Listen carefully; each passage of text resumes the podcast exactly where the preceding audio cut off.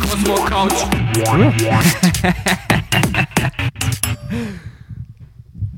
Passt gut so? Ja? Läuft, Aufnahme läuft schon. Ja, ich würde es ein bisschen näher nehmen. Also wirklich Bisschen lieber, so. lieber ein bisschen näher, wie, wie So. zu weit weg. Nicht, dass ich da rein spucke oder so. Ja, ist scheißegal. Okay. Ich kann die, die Dinger, die da eh tauschen. Ja? Wie sitze ich da entspannt? Ich. gar kein Bild. Ja. Wie so, ähm, wie heißt's? Da die Casting Couch. So. Ah. ideal, ideal. Ja? Na, na, ja, erstmal, erstmal vielen, vielen Dank, gell, dass du gekommen bist. Du hast einen sehr weiten Weg auf dich genommen, äh, nur zum da in mein bescheidenes Heim kommen. Nur, nur.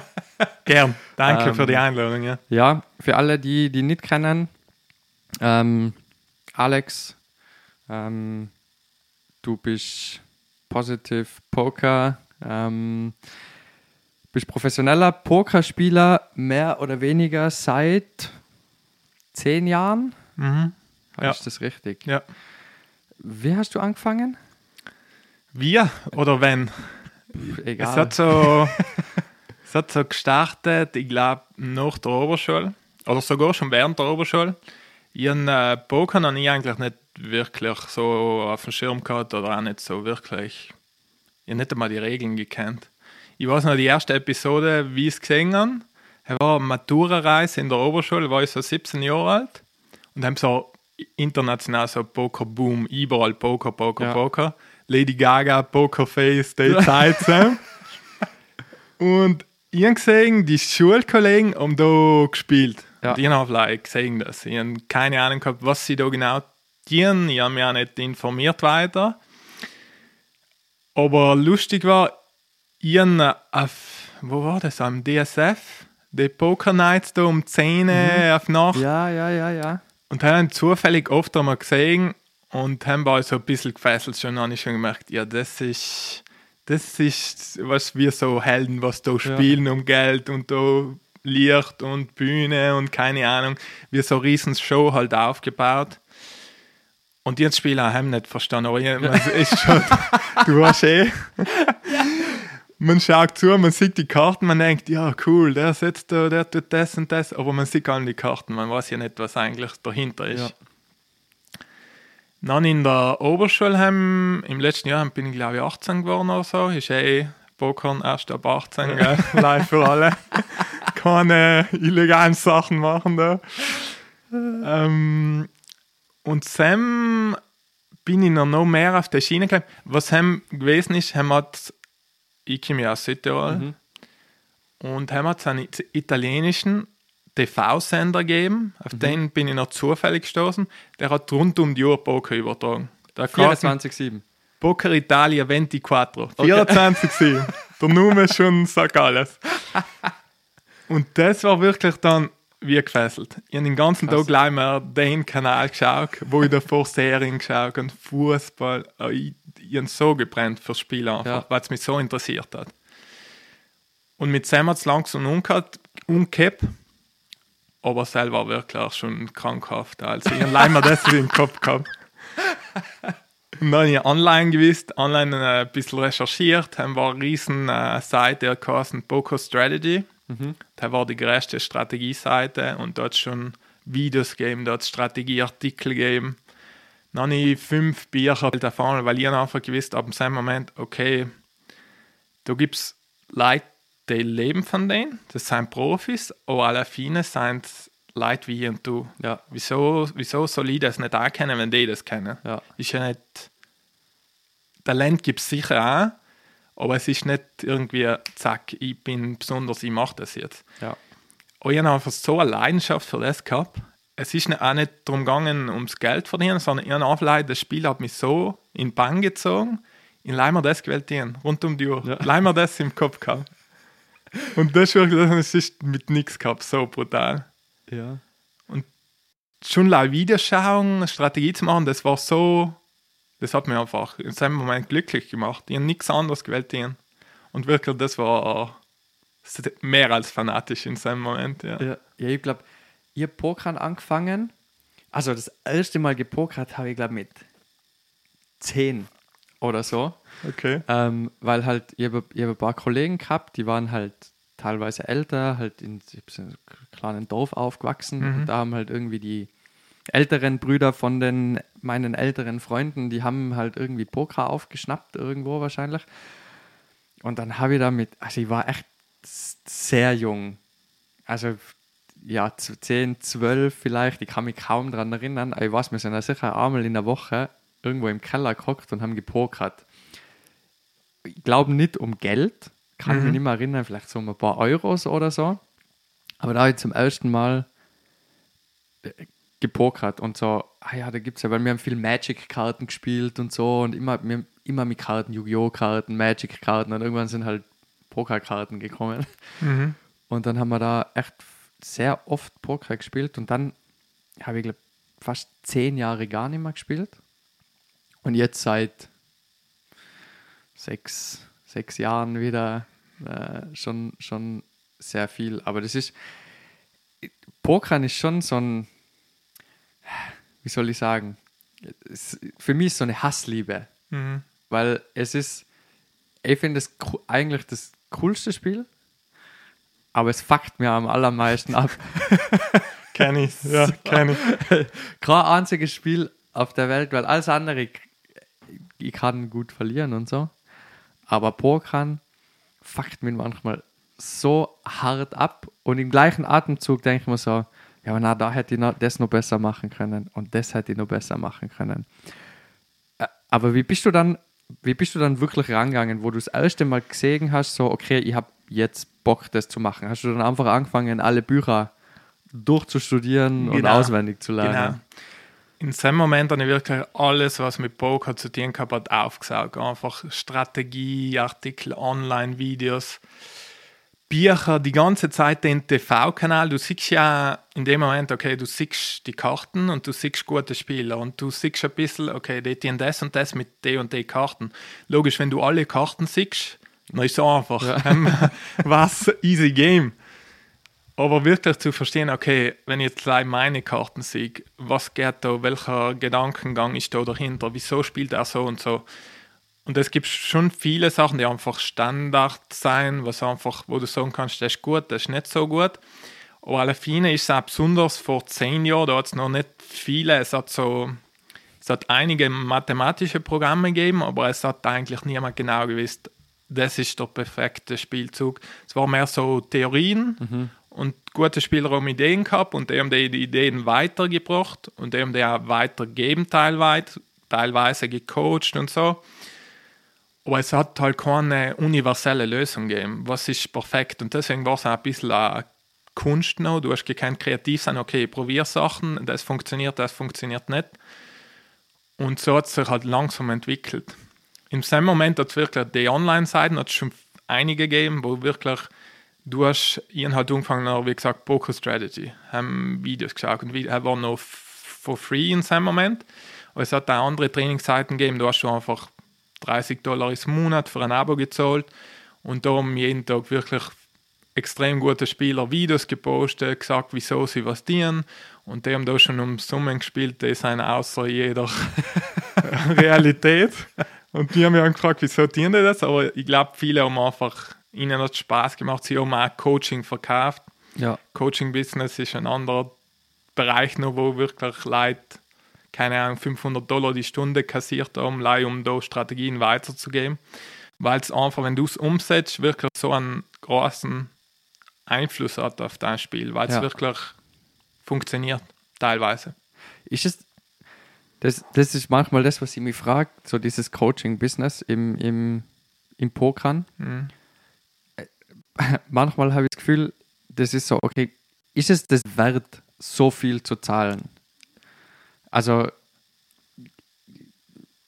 es ist so, wenn ich jetzt jemanden, wenn ich jetzt jemanden 500 Euro gebe, wäre ich dann um 500 Euro besser? We weißt du, wie ich meine? Ja, ja, ja. Das sind schwierige Relationen für einen normalen Mensch zu verstehen. Ich noch auch nie keinen Coach gehabt, auch nie jemand 500 Euro die Stunde gezahlt für sowas. Meine Sache waren allem die Videos. Mhm. Ich habe auch nie selber gecoacht oder so. Aber in dem Moment, wenn du, sag mal, du bist ein, ein sehr guter Spieler, vielleicht von 0 bis 10 bist du auf Level 9 mhm. und noch kommt einer von Level 10 und sagt dir, auf Level 9 spielst du schon um viel Geld. Mhm. Das heißt, du spielst du, keine Ahnung, auf Limits, wo du mit mehreren tausend Euro spielst und so.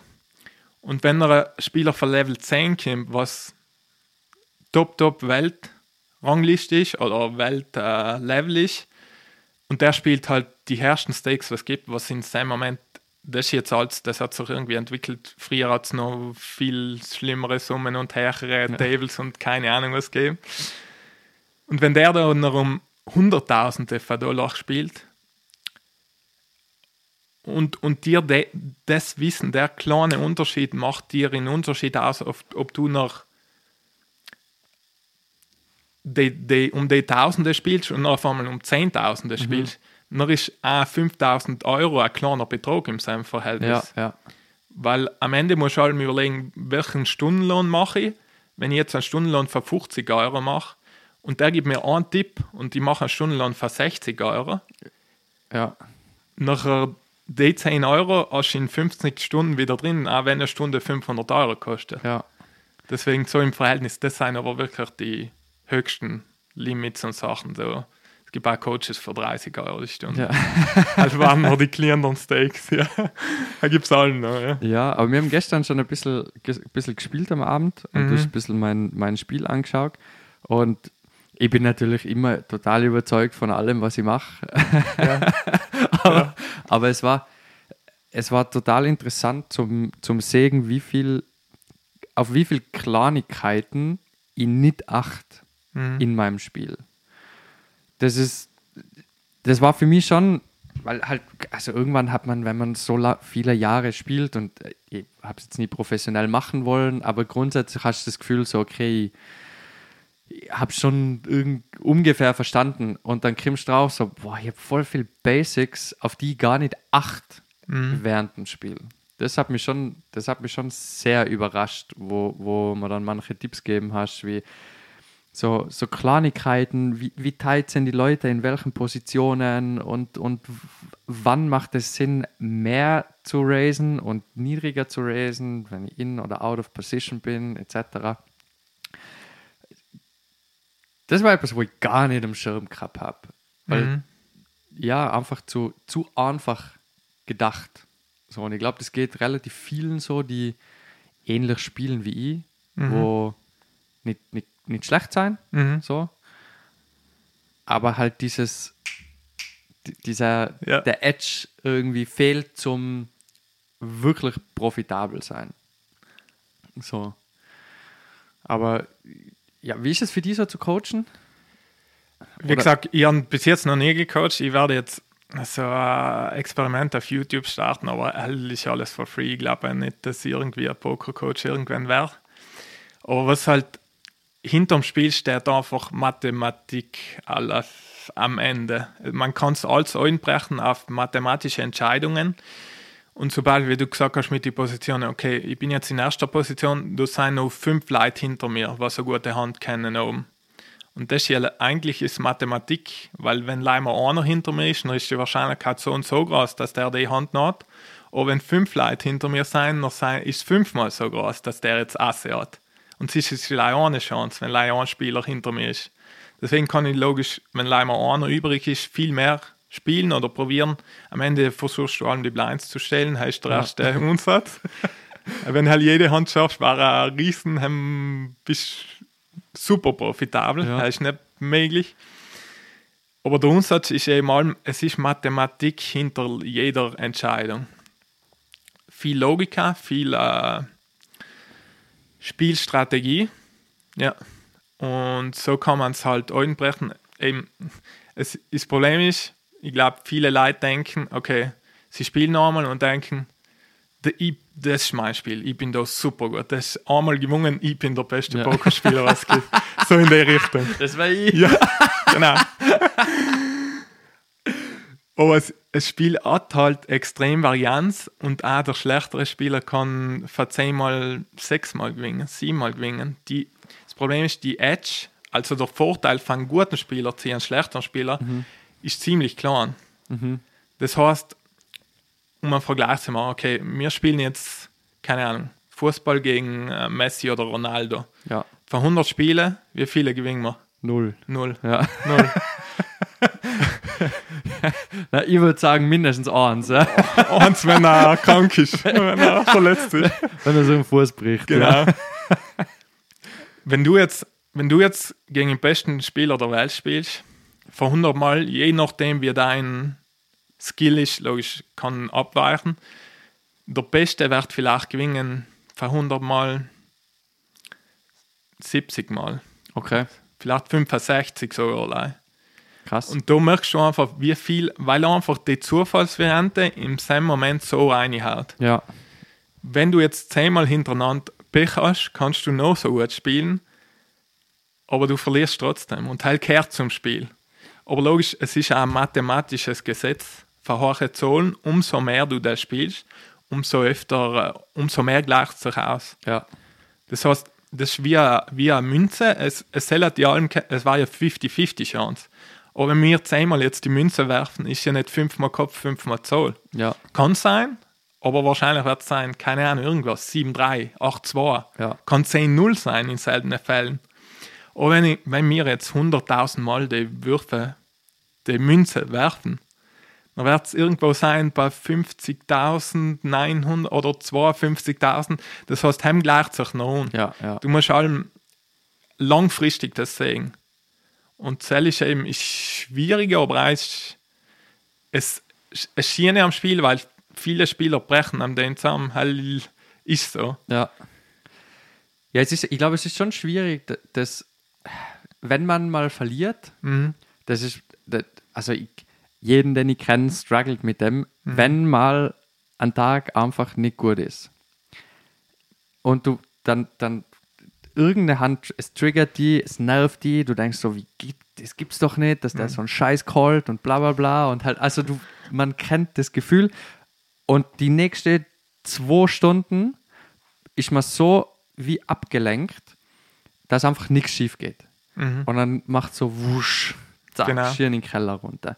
Und das habe ich schon, also das finde ich eines von den schwierigen Sachen beim Pokern, ist einfach das, das wie auszuhalten, dass jetzt so, okay, jetzt Hand ist vorbei, egal, jetzt wurscht, probieren wir das am Laufen zu halten, immer am Laufen zu halten.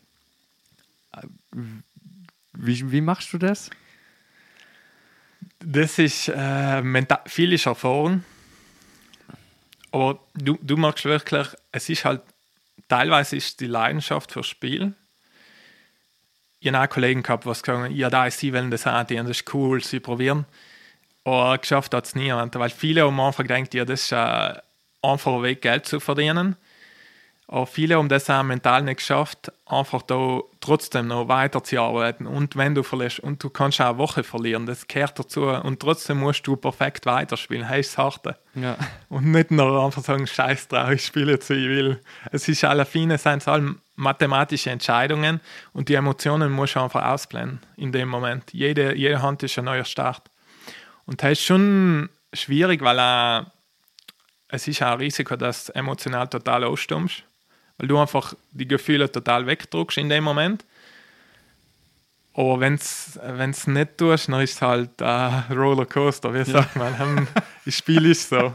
Es kann, äh, dir geht alles auch und im nächsten Moment äh, bist du unter dem Zug. Ja. Ich kann mich nur noch erinnern, hat es irgendwie, ich weiß nicht, von welcher, von welcher Poker-Plattform aus das war, hat es halt auch so ein, halt so ein Pro, wie so ein Promi, aber halt nicht Promi-Promi, sondern Promi-Pokerspieler ähm, Tische gegeben, wo sie irgendwie die Herzfrequenzen mit, ich weiß nicht mehr von welcher Plattform, vielleicht war es Poker Go oder Mhm. Poker at Night, hat es, glaube ich, früher Ja. noch gegeben. Und dann war ich so, und dann hast du mal gesehen, wie ruhig diese Spieler eigentlich sind. Mhm. Also und wie, ich habe immer gedacht, die sind einfach nur abgestumpft. Die haben, also wenn ich da 250.000 Euro im Pott liegen habe Ja. und mein Puls geht nicht über 80, dann, Ja. Das ist, und da habe ich das erste Mal gecheckt, so, okay, die sind, erstens sind sie, du musst es wahrscheinlich so sein, weil sonst kannst du nicht um diese Beträge spielen. Mhm. Aber auf der anderen Seite habe ich mir auch gedacht, so, okay, ist jetzt einfach Psychos. Also, du, also wenn, du, wenn du nicht Poker spielen würdest, dann wärst du wahrscheinlich ein Serienmörder. Mhm. Also ich kann mir nicht vorstellen, dass jemand bei so einem Adrenalinschub, den du eigentlich haben solltest, so ruhig bleiben kannst. Und das, kommt das mit der Zeit? Oder ist das, sind manche Leute einfach so? Ich glaube, manche Leute haben ein Talent für das und sie, manche tun sich leichter und manche tun sich schwerer. Ich zum Beispiel, zum Beispiel glaube nicht, dass die in dem Sinne Talent haben in die Richtung. Aber viel ist einfach auch Erfahrung. Weil du warst einfach, okay, du, du siehst in dem Moment das Geld nicht als Geld, weil für dich ist das, das soll auch nicht Geld sein, was du im echten Leben oder so brauchst oder verwendest. Das ist wie ein Kapital und du warst, du spielst jetzt so und so, damit du das Kapital vermehrst oder Mhm. wie, ein- wie ein Scoring-System in einem Spiel. Okay, wenn ich mehr Geld habe, dann komme ich weiter, dann steige ich weiter auf. Aber in dem Moment, wenn ich das verliere, dann habe ich halt Punkte verloren und das ist kein Problem. Das im echten Leben ist nicht so, dass ich jetzt die Miete nicht mehr zahlen kann. Ja. Haben, haben wir schon etwas falsch gemacht. Besonders, das ist die erste Regel, du darfst nie mit Geld spielen, das du dir nicht leisten kannst. Und es gibt ganz klare Regeln. Wenn ich jetzt 50 Euro zur Verfügung habe, dann soll ich nicht um die 50 Euro spielen, wenn ich es pro professionell muss nicht machen. Aber auch wenn ich es mit Sinn machen will, dann spielst du mal auch um 1 Euro, um 2 Euro. Wirklich logisches Risiko ist dann, dass viele Leute einfach es, es hat auch Suchtpotenzial und das ist sicher es geht schnell auch Geld zu verspielen. Deswegen, wie gesagt, die Talente, die sagen, ich bin jetzt der beste Spieler von heute auf morgen, die sind alle irgendwann ausgestorben. Die hat es alle nicht mehr gegeben. Und es, es ist einfach wie in jedem Bereich, du musst einfach Zeit investieren und jeden Tag wieder. Und die, haben- es gibt ja so, ich habe das irgendwo im Internet gelesen, es gibt die, vielleicht kennst du die 10.000 Stunden Regel. Damit du Meister wirst in irgendeinem Bereich, musst du 10.000 Stunden konzentrierte Arbeit investieren. Ja. Und so ist es einfach gewesen. Ich habe nicht heute auf morgen gesagt, nach 10 Stunden, ich bin jetzt da, da super Spieler. Aber ich habe wirklich so viel Zeit investiert, weil ich es gerne getan habe. Es ist auch nicht gegangen. Ja. Wenn du dich zwingen musst, ist es auch nicht möglich, glaube ich. Ein Burnout oder keine Ahnung. Du lässt es auch. Ich glaube, es ist halt, für viele ist es halt einfach wie so ein Hobby. Oder so wie für mich. So, ich spiele einfach brutal gern Poker. Ich finde das Spiel cool. Es, es macht Spaß. Es ist ein. Es ist nicht nur ein, ein Glücksspiel. Natürlich ist immer Glück dabei, aber es ist halt auch so ein. Wie soll ich sagen? Ich habe immer das Gefühl, es ist so ein Machtspiel zwischen wer ist, wer ist jetzt gescheiter. Ja. Es ist gar nicht, wer hat die besseren Karten oder wer kann besser Poker spielen, sondern wer ist intelligenter. Ge- So, ja. so fühlt sich für mich manchmal an. Und wenn ich gut spiele, dann habe ich das Gefühl so, ha, bin gescheiter wie ihr alle. da, da kommt dann mein, mein, ähm, mein, äh, wie sagt man, mein Selbstbewusstsein brodelt in mir hoch. Aber das ist, das ist schon, schon etwas, wo ich, ja, auch mit dem um Geld spielen, das man eigentlich nicht hat. Ich glaube, das ist für viele sicher schwierig, zum das richtige Maß finden Mhm. an, okay, für wie, wie viel kann ich spielen, wie viel soll ich spielen. Was würdest du jetzt empfehlen, wenn ich jetzt sage, ich habe, keine Ahnung, im Monat 200 Euro einfach zur Verfügung, die ich zur freien Verf zu benutzen kann zum, zum Pokern. Wenn ich jetzt 200 Euro habe, wie viel sollte ich dann spielen, beziehungsweise auf welchen, welchen Micros 10 Cent, 20 Cent. ich, ich dir in dem Moment wirklich sagen, nimm es als Hobby, lass es Hobby sein. N- Mach dir nicht den Druck, jetzt zu sagen, ich muss, ich muss da Geld verdienen, ich muss da gewinnen, ich muss das und das. Wenn als Hobby kann es einfach, dir soll es auch Spaß machen zu spielen, in dem Moment, wo du merkst, da ist etwas, ich muss oder Zwang oder heim ist schon zu spät. Ich würde es einfach sehen, als wie wenn du sagst, okay, ich kann das Geld ausgeben als Freizeitaktivität, statt einmal ins Kino zu gehen, spiele ich da halt einmal. Aber es soll bei dem Geld bleiben. Wenn, wenn das Geld verloren ist, dann ist es so. Und keine Ahnung, wenn das nur 50 Euro sein, jetzt kommt drauf jetzt kommt's drauf an, eben, willst du mit Strategie zwangieren oder willst du einfach Spaß haben und in der Zeit da für das Spielen, dann kannst du auch mit die 50 Euro auf NL50 gehen, wo mit Blinds 25 Cent 50 Cent spielst oder auch 50 Cent 1 Euro. Alle Fine, du spielst ja, weil es dir Spaß machen soll und das ist ohne da zu verkrampft und Strategie und alles, hast du in Ordnung. Wenn du es jetzt mit, logisch mit Strategie machen willst, haben, es gibt ja die Bankroll, sagt man, hey, ist Ja. das Geld, das Kapital, mit dem du spielst. Wenn deine Bankroll 200 Euro ist, theoretisch, es gibt ja verschiedene Varianten, es gibt Turniere, es gibt Sit and Goes, es gibt Cash Game. Theoretisch beim Cash Game soll das nie mehr als äh, 3, 2, 3 Prozent von deiner Bankroll auf dem Tisch haben in dem Okay. Moment. Das heißt, mit 200 Euro kannst du noch vielleicht um 10 Euro spielen. Ja, Und der Sinn dahinter ist einfach, weil eben die Varianz so, so zart ist, Mhm. wenn du ein zu großen Teil von, dein, äh, von deiner Bankroll in dem Moment einsetzt, dann wenn du die Bergsträhne gerade hast, dann ist es einfach gar, wenn du zu hoch spielst. aha, ja. Dann kann ich es nicht mehr aufholen. Genau. Ja. Und, und dass du so konservativ spielst mit so kleinen Beträgen, soll halt den Glücksfaktor ausgleichen. Weil Ja. deine Bankroll groß genug ist, das auszuhalten in dem Mhm. Moment. Auch Pech sie oben. Dann hast du halt 10 Mal dann sind 50 Euro weg. Ja. Aber nicht die ganze Bankroll. Ja, ja. Deswegen dann kannst du es wieder aufholen, theoretisch. Ja. Ja. Was spielst du lieber? Was spielst du am liebsten? Crash Game, Turnier, Ich Live? Ich will eigentlich Like Cash Game, Ja. weil es fein ist, dass ich sagen kann, wenn spiele ich, wie lange spiele ich.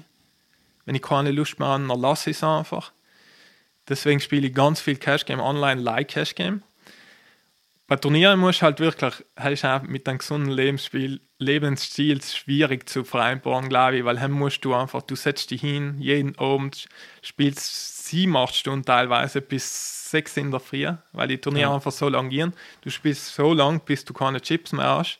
Und wenn du ein Turnier gewinnst, geht halt halt lang Ja. was logisch Idealfall war, war schien. Aber deswegen, ich spiele eigentlich like Cash Game. Obwohl live zum Beispiel in echt machen, wir, machen mir Turniere mehr Spaß, Okay. Weil Turniere haben halt etwas Besonderes. Haben geht's, Cash Game ist mehr so monoton, es ist allem der gleiche Grind. Du spielst halt mit 100 BB, spielst halt die gleichen Tische. Ja. Und bei Turnier ist halt echt, okay, du kommst weit, dann langsam geht es Richtung Geld, dann wird es spannend, da scheiden wieder ihre aus, du überlebst wieder. Final Table, wo es logisch um viel Geld geht noch und halt macht voll Spaß, einfach die Emotionen einfach. Kriegst du einen Adrenalinkick, der erste Preis ist großes Preisgeld, die ersten Plätze viel mehr als wie beim Cash Game, wenn du einen Tisch spielst in dem Moment. Ja. Wir, ja, das mit die, mit die Turniere. Diese, Hassliebe. ja. ja, es ist, weil, weil manche Turniere sind, sind sehr fein zum Spielen. Oder ich finde einfach angenehmer zu spielen und teilweise sind Turniere echt äh, richtig mies zum Spielen, weil ich das Gefühl habe, die Leute machen einfach irgendwas. Also sie sitzen hin und die haben dann teilweise einfach viel zu viel Kohle, die sie irgendwie verprasseln wollen am Abend. Und dann sitzt du da und denkst du, ja gut, ich schau mal Turnier, geh rein und dann geht der einer nach dem anderen einfach all in mit nix und das ist dann irgendwie so, boah Leute, so, ja, aber er ist halt hart profitabel für die dann. Weil einfach, er muss einfach Geduld haben und eine gute Hand haben. ja, Aber was das Problem ist, auch wenn du dann die gute Hand hast, du hast als König dran, er hat 10 Nein, er hat dann noch 30% Gewinnchancen. Nur wenn du in dem Moment nicht haltest, bist du einfach weg und du Ja. hast perfekt gespielt. Ja. Das ist eben das Spiel. Aber wenn das allem wieder wiederholen darfst, und das ist logisch auf lange Sicht da allem Geld gewinnen. Ja. Aber in dem Moment kann es halt sein, dass du außen fliegst. Ja. Das, das ist die Variante am Ende. ja, es ist, ja, ja, ja. Ey, zum, ich spiele, habe ich eh schon gesagt gestern, glaube ich, ähm, Mhm. ich spiele am liebsten live Crash Game, einfach weil, ich weiß auch nicht, also online spiele ich nicht gern, Mhm. irgendwie, weil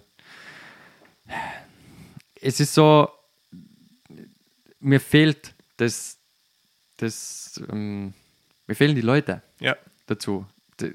Weil dann, für mich ist es dann zu mathematisch. Oder dann sitze ich da und dann gibt es so, okay, es gibt eine, es gibt eigentlich nur eine richtige Entscheidung immer. Also es gibt ja nicht immer 17 verschiedene Entscheidungen, sondern in der Regel, wenn du GTO probierst zu spielen, dann, dann ist eigentlich immer nur auf Entscheidung richtig. In der, also weißt du, wie ich meine, jetzt nicht, natürlich macht es einen Unterschied. In manchen Situationen kann ich alles machen, kann ich callen, kann ich raisen, kann Genau. ich folden, kann ich, irg- kann ich, Mhm. wurscht, was ich tue im Prinzip. Aber in vielen Situationen bricht es dann einfach nur runter, okay, ist das jetzt mathematisch Mhm. auf Dauer gesehen, macht es Sinn? Ist das profitabel auf Mhm. Dauer oder genau, nicht? Genau. Und ich habe immer das Gefühl, wenn ich live bin, dann kommt noch so diese extra Komponente dazu von, hm, was hat er gesagt, wie, wie schaut er, wie bewegt er sich, wie so. Am, am Ende das Spiel selber, von strategischen her, ist ja ein Spiel, du triffst Entscheidungen anhand von unvollständiger Informationen. Das heißt, umso mehr Informationen du hast, umso bessere Entscheidungen triffst du. Und wie du sagst, wenn du live spielst, hast du logisch die halt Komponente auch noch. Wenn du die hem leichter tust, ist ein riesen Unterschied. Die Informationen sind logisch, was am Ende ausmachen. Okay, ich weiß, der blufft nie, dann brauche ich mit der schwachen Hand nicht callen, weil ich mache Leihgeld, wenn, wenn er da oft genug blufft oder zu viel blufft. Oder der schmeißt ihn weg. Wieso soll ich sein bluffen? Zum Beispiel Leute fragen mich auch, ja, bluffst du dann viel? Bluffst du dann, bluffst du allem, oder? Nein, die Antwort ist einfach, okay, du musst, es kommt drauf an. ja. Ja, das ist Wenn immer du- die Antwort. ja. Es kommt drauf an. ja, hell ist der Trick. Du musst eben wissen, wenn bluffen und wenn nicht. Hell ist die Kunst am Ende. Wenn es Leute Zufall waren, dann macht es keinen Sinn. Ja. Ja, es ist halt für vieles und für mich auch einfach manchmal schwierig zu erkennen, ist das jetzt eine Bluffhand oder nicht? Oder und, und ich glaube, das sind so Feinheiten, die, die sehr viel Arbeit erfordern. Mhm. So, wo einfach auch mit der Zeit irgendwann kommen und Ja. wie du merkst. Und das, das fällt mir noch am schwersten, glaube ich, bei meinem Spiel, ist so wirklich so in, in manchen kritischen Situationen erkennen, so, okay, jetzt, mir ist zum Beispiel gestern aufgefallen, in vielen Situationen hätte ich viel zu wenig hoch geraced oder gebettet. Ja. So, weil, einfach weil für mich war das so. Und dann hast, war das auch so, na, jetzt musst jetzt musst 8 Big Blinds, 12 Big Blinds, 18, 20 Big Blinds, oder? Und dann war ich so, hm, also ich am Anfang war ich so, okay, warum? Oder? Und dann hat es relativ schnell Sinn gemacht, okay, es, nichts anderes macht Sinn Mhm. in der Situation. Aber das sind oft so Verhältnisse, die ich jetzt im, in meinem Spiel nie gehabt habe. Da waren immer so Standard Bet, wie so Standard Bet Sizing, Standard Race Sizing. Es war alles sehr, wie soll ich sagen, immer gleich. Ja. Und, und das ist schon etwas, wo ich, wo ich mir in nächster Zeit, glaube ich, auch wieder mehr anschaue. Mhm, ja. weil, weil, weil das schon, ich hab halt, ich hab halt, für mich ist es halt so, wie wir vorher gesagt haben, ähm, wenn ich jetzt zum Beispiel einen Sport mache oder irgendwas mache, egal was ich mache, oder? Ich- Natürlich mache ich es als Hobby, Mhm. aber ich kann Hobbys nicht normal machen. Ich muss, ich muss immer, ich muss immer so viel wie möglich drüber lesen und wissen und machen und äh, jetzt beim Poker, ich habe einfach die Zeit auch oft nicht dazu. Mhm. Aber wenn ich irgendein Hobby anfange, dann mache ich immer völlig fanatisch. Ich habe zum Beispiel Schach angefangen vor einem Jahr oder so Mhm. und habe nichts anderes mehr gemacht, wie Schach zu spielen und Openings anzuschauen und Zeug und bin mittlerweile relativ gut, nicht super gut, aber äh, schon besser wie die meisten. Mhm. Und beim Poker ist halt ähnlich. So, ich, ich spiele es eigentlich schon als Hobby, weil es mir Spaß macht. Aber sobald ich merke, da fehlt mir was und da fehlt mir was, dann muss ich das können, sonst nervt es mich. Sonst bin, sonst bin ich voll genervt. Ja. Ja. Aber es ist, wer, vorher haben wir noch geredet von, von den Poker-Profis. Mhm. Wer ist deiner Meinung nach der beste Pokerspieler ever? Die, die Meisterfrage. Wisst Ja. ihr, wie, wie, wie. Weil ich habe ich hab eine sehr, ich habe eine sehr klare Meinung zu dem. Aber ich bin gespannt, was du sagst. Weil du hast vermutlich, also du hast auf jeden Fall viel mehr Ahnung von, von dem, wie jemand spielt. Ja, um, um die Frage zu beantworten, mir ist eigentlich im besten Spieler fragen, weil leider halt kann die Einschätzung machen, wenn Ja. du überlegst. Das ist jetzt eine persönliche Meinung oder Ja. Vorzug. Mir, mir gefällt Daniel Negreanu voll gut, was einfach schon vor 20 Jahren am Top-Top der Welt war und allem noch ist. Ihn in Las Vegas im Sommer das Ja. erste Mal live gesehen, war mega. Er hat einfach ein Charakter, Ja. ist glaube ich eine super Person, auch, deswegen war er mein Favorit in dem Sinne. Online viel Geld fand, weil ich mein Pokerheld Alafine, der hat so einen Einfluss gehabt auf meine ganze Entwicklung. Ja. Und wirklich, ich, ich, ich in dem Moment vor zehn Jahren, ich da um Cents gespielt und ich die Trainingsvideos umgeschaut und der hat da teilweise um 100.000 Dollar gespielt. Ja. Blinds 500.000. 1000. Und er hat, seine, er hat erklärt, wieso tut er das und das und wieso. Und, und da hat es viele Aha-Momente gegeben, wo ich Ja. gedacht ah, okay, das macht Sinn, ja, das ist gut, das kann ich mir merken. Und so etwas ist einfach Wahnsinn, ja, das mitzukriegen. Ja, weil ich, hab- ich finde, also in meinen Augen, in meinen bescheidenen Augen, was Pokern angeht, für mich ist Phil, ähm, Phil Ivey Mhm, mhm, mit okay. Abstand Ja. der beste Pokerspieler. Ja.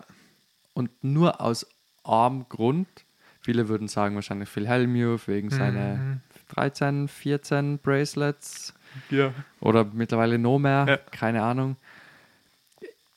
Daniel Negrano ist für mich der, in dem Sinn ist der beste Entertainer Mhm. im Pokern von, von den Mhm. Top-Pokerspielern, einfach nur weil er weil er es geschafft hat, im, im No Limit Hold'em seit 20 Jahren an der Weltspitze zu sein, ohne mit einer kurzen Unterbrechung und dann wieder komplett sein Spiel äh, erneuert hat, Mhm, komplett mhm. umgedacht Ja. hat und wieder sofort an Top-Ergebnisse, ein Turniersieg nach dem anderen, Ja. Crashes ohne Ende, wo ich sage so, Respekt. Aber Mhm. warum Phil Ivey für mich der beste Pokerspieler ever ist, ist, weil egal was der gespielt hat, sei das Omaha, No Limit, Baccarat, alle anderen, egal welches Kartenspiel der angegriffen hat, er hat alle dominiert. Mhm. Er hat in jedem Spiel dominiert.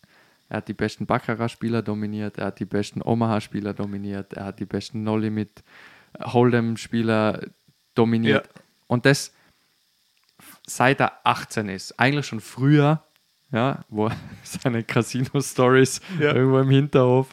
Ähm, oh, für mich kommt keiner ran. Auch wenn vielleicht seine, seine Bracelets nicht für ihn sprechen, sein, seine Gewinne, whatever, aber so, ja, das ist das für mich eigentlich der, wo ich, wo ich, wo ich auch sehr ihn als Charakter sehr interessant finde. Ich, ich tat ja, er ist mir jetzt nicht in den Sinn gekommen im ersten Moment, aber ich tat ihn auch ganz oben umsetzen, sicher ganz, ganz Top 3 mindestens. Was ich das Gefühl habe, er ist halt wirklich so ein super Talent, one out of a million. Einfach so straight, ohne, Ja. ohne ist einfach so. Ich glaube, der ist einfach ein, ein massiver Autist. Mhm. Der ist einfach, und sein Autismus schlagt voll auf Pokern um. So, der kann, jemand, der hat, der, der hat ein Casino nach dem anderen abgezogen mit, mit Kartenzählen und lesen, weil sie die Karten nicht schön gedruckt haben, oder? Hat Mhm. also Millionen hat er ihnen abgezogen. Ja.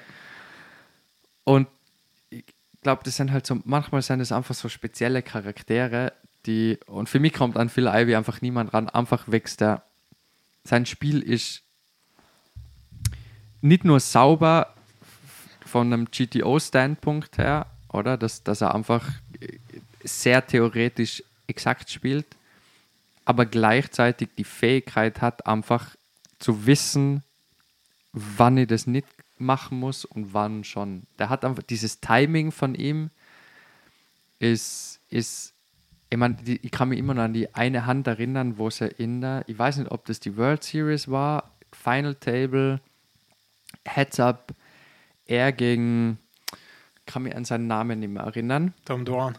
Na, es war nicht Tom Dwan, es war ähm, schon alt, sicher 20 Jahre her, vermutlich. Ja. Heads up, beide haben nix. Ist das die 89 shootet haben gegen S6? Tom Dwan heißt der X-Poker Cash Game um Millionen. Ja, ich kenne die Hand. Na, aber das war nicht, nein, nein, nein, nicht der.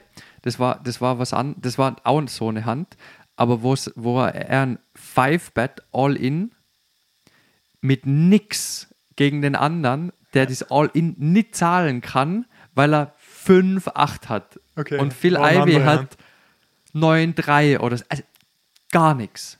Und danach haben sie im Interview ihn gefragt, so wie zum, also wie zum Teufel kannst du das machen? Weil es, es macht keinen Sinn. GTO-Mess. Es es macht einfach keinen Sinn. Six Sense, ja. Und er hat gesagt, er hat gewusst, dass er nichts hat, wegen der Art, wie er Ja. Race gesagt hat. Ja. Das war alles, was der gebraucht Ja. hat, um ein Five-Bet All-In zu schieben. Mit nix. Wo es irgendwie um eineinhalb Millionen Dollar geht.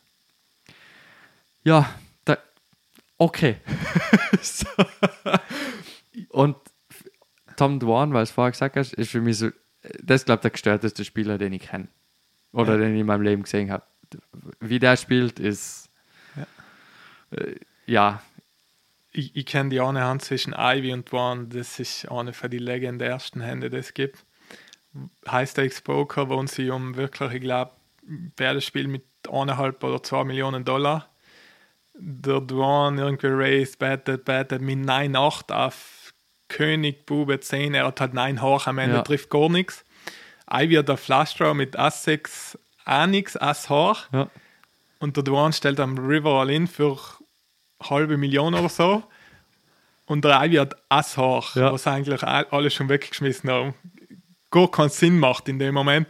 Und er überlegt und er überlegt und er sagt schon, ich glaube, du blasch, ich glaube, Ja. du blasch. Aber. Und er ist fast schon beim Call, in drei Minuten denkt er mit Ace High. In dem Moment, wo 2 Millionen Dollar im Pot sein, Ja. er hat dann gefoldet, aber es ist so zart zu sehen, einfach. Ja. Einfach, dass sie, wie manche Spieler einfach die Fähigkeit haben zu wissen, dass irgendwas faul ja. ist. Ja, das ist so wie ein Bauchgefühl, ja. Ja. Ist Ja. auch wie, wie, wie viele Leute Daniel Negrano schon zum Folden gebracht hat, einfach nur, weil er ihnen gesagt hat, was sie für Hand haben. Genau. So, ich glaube, das ist Könige. Ja, das ist Wahnsinn. Ja. Du warst ja, erzähl mal die Story mit Vegas. Wie seid ihr dazu gekommen? Vegas war eine geile Story. Ja, wir haben eigentlich gewählt schon, wir sind so eine Kollegengruppe in Südtirol, was viel spielen und oft haben wir sind wir auch unterwegs, so in Casino, Seefeld, Innsbruck, andere Live-Turniere. Und wir haben halt lang schon gewählt, mal Vegas äh, länger bleiben, einfach mal heim spielen, die World Series spielen, was so die Weltmeisterschaft im Pokern ist. Wir haben eigentlich geplant gehabt, März 2020 für einen Monat einen umfliegen. Alles gebucht gehabt, Apartment, sie fünf gewesen. 11. März, was ist denn passiert? Corona. 2020. alles alles in, ins Wasser gefallen, top Timing.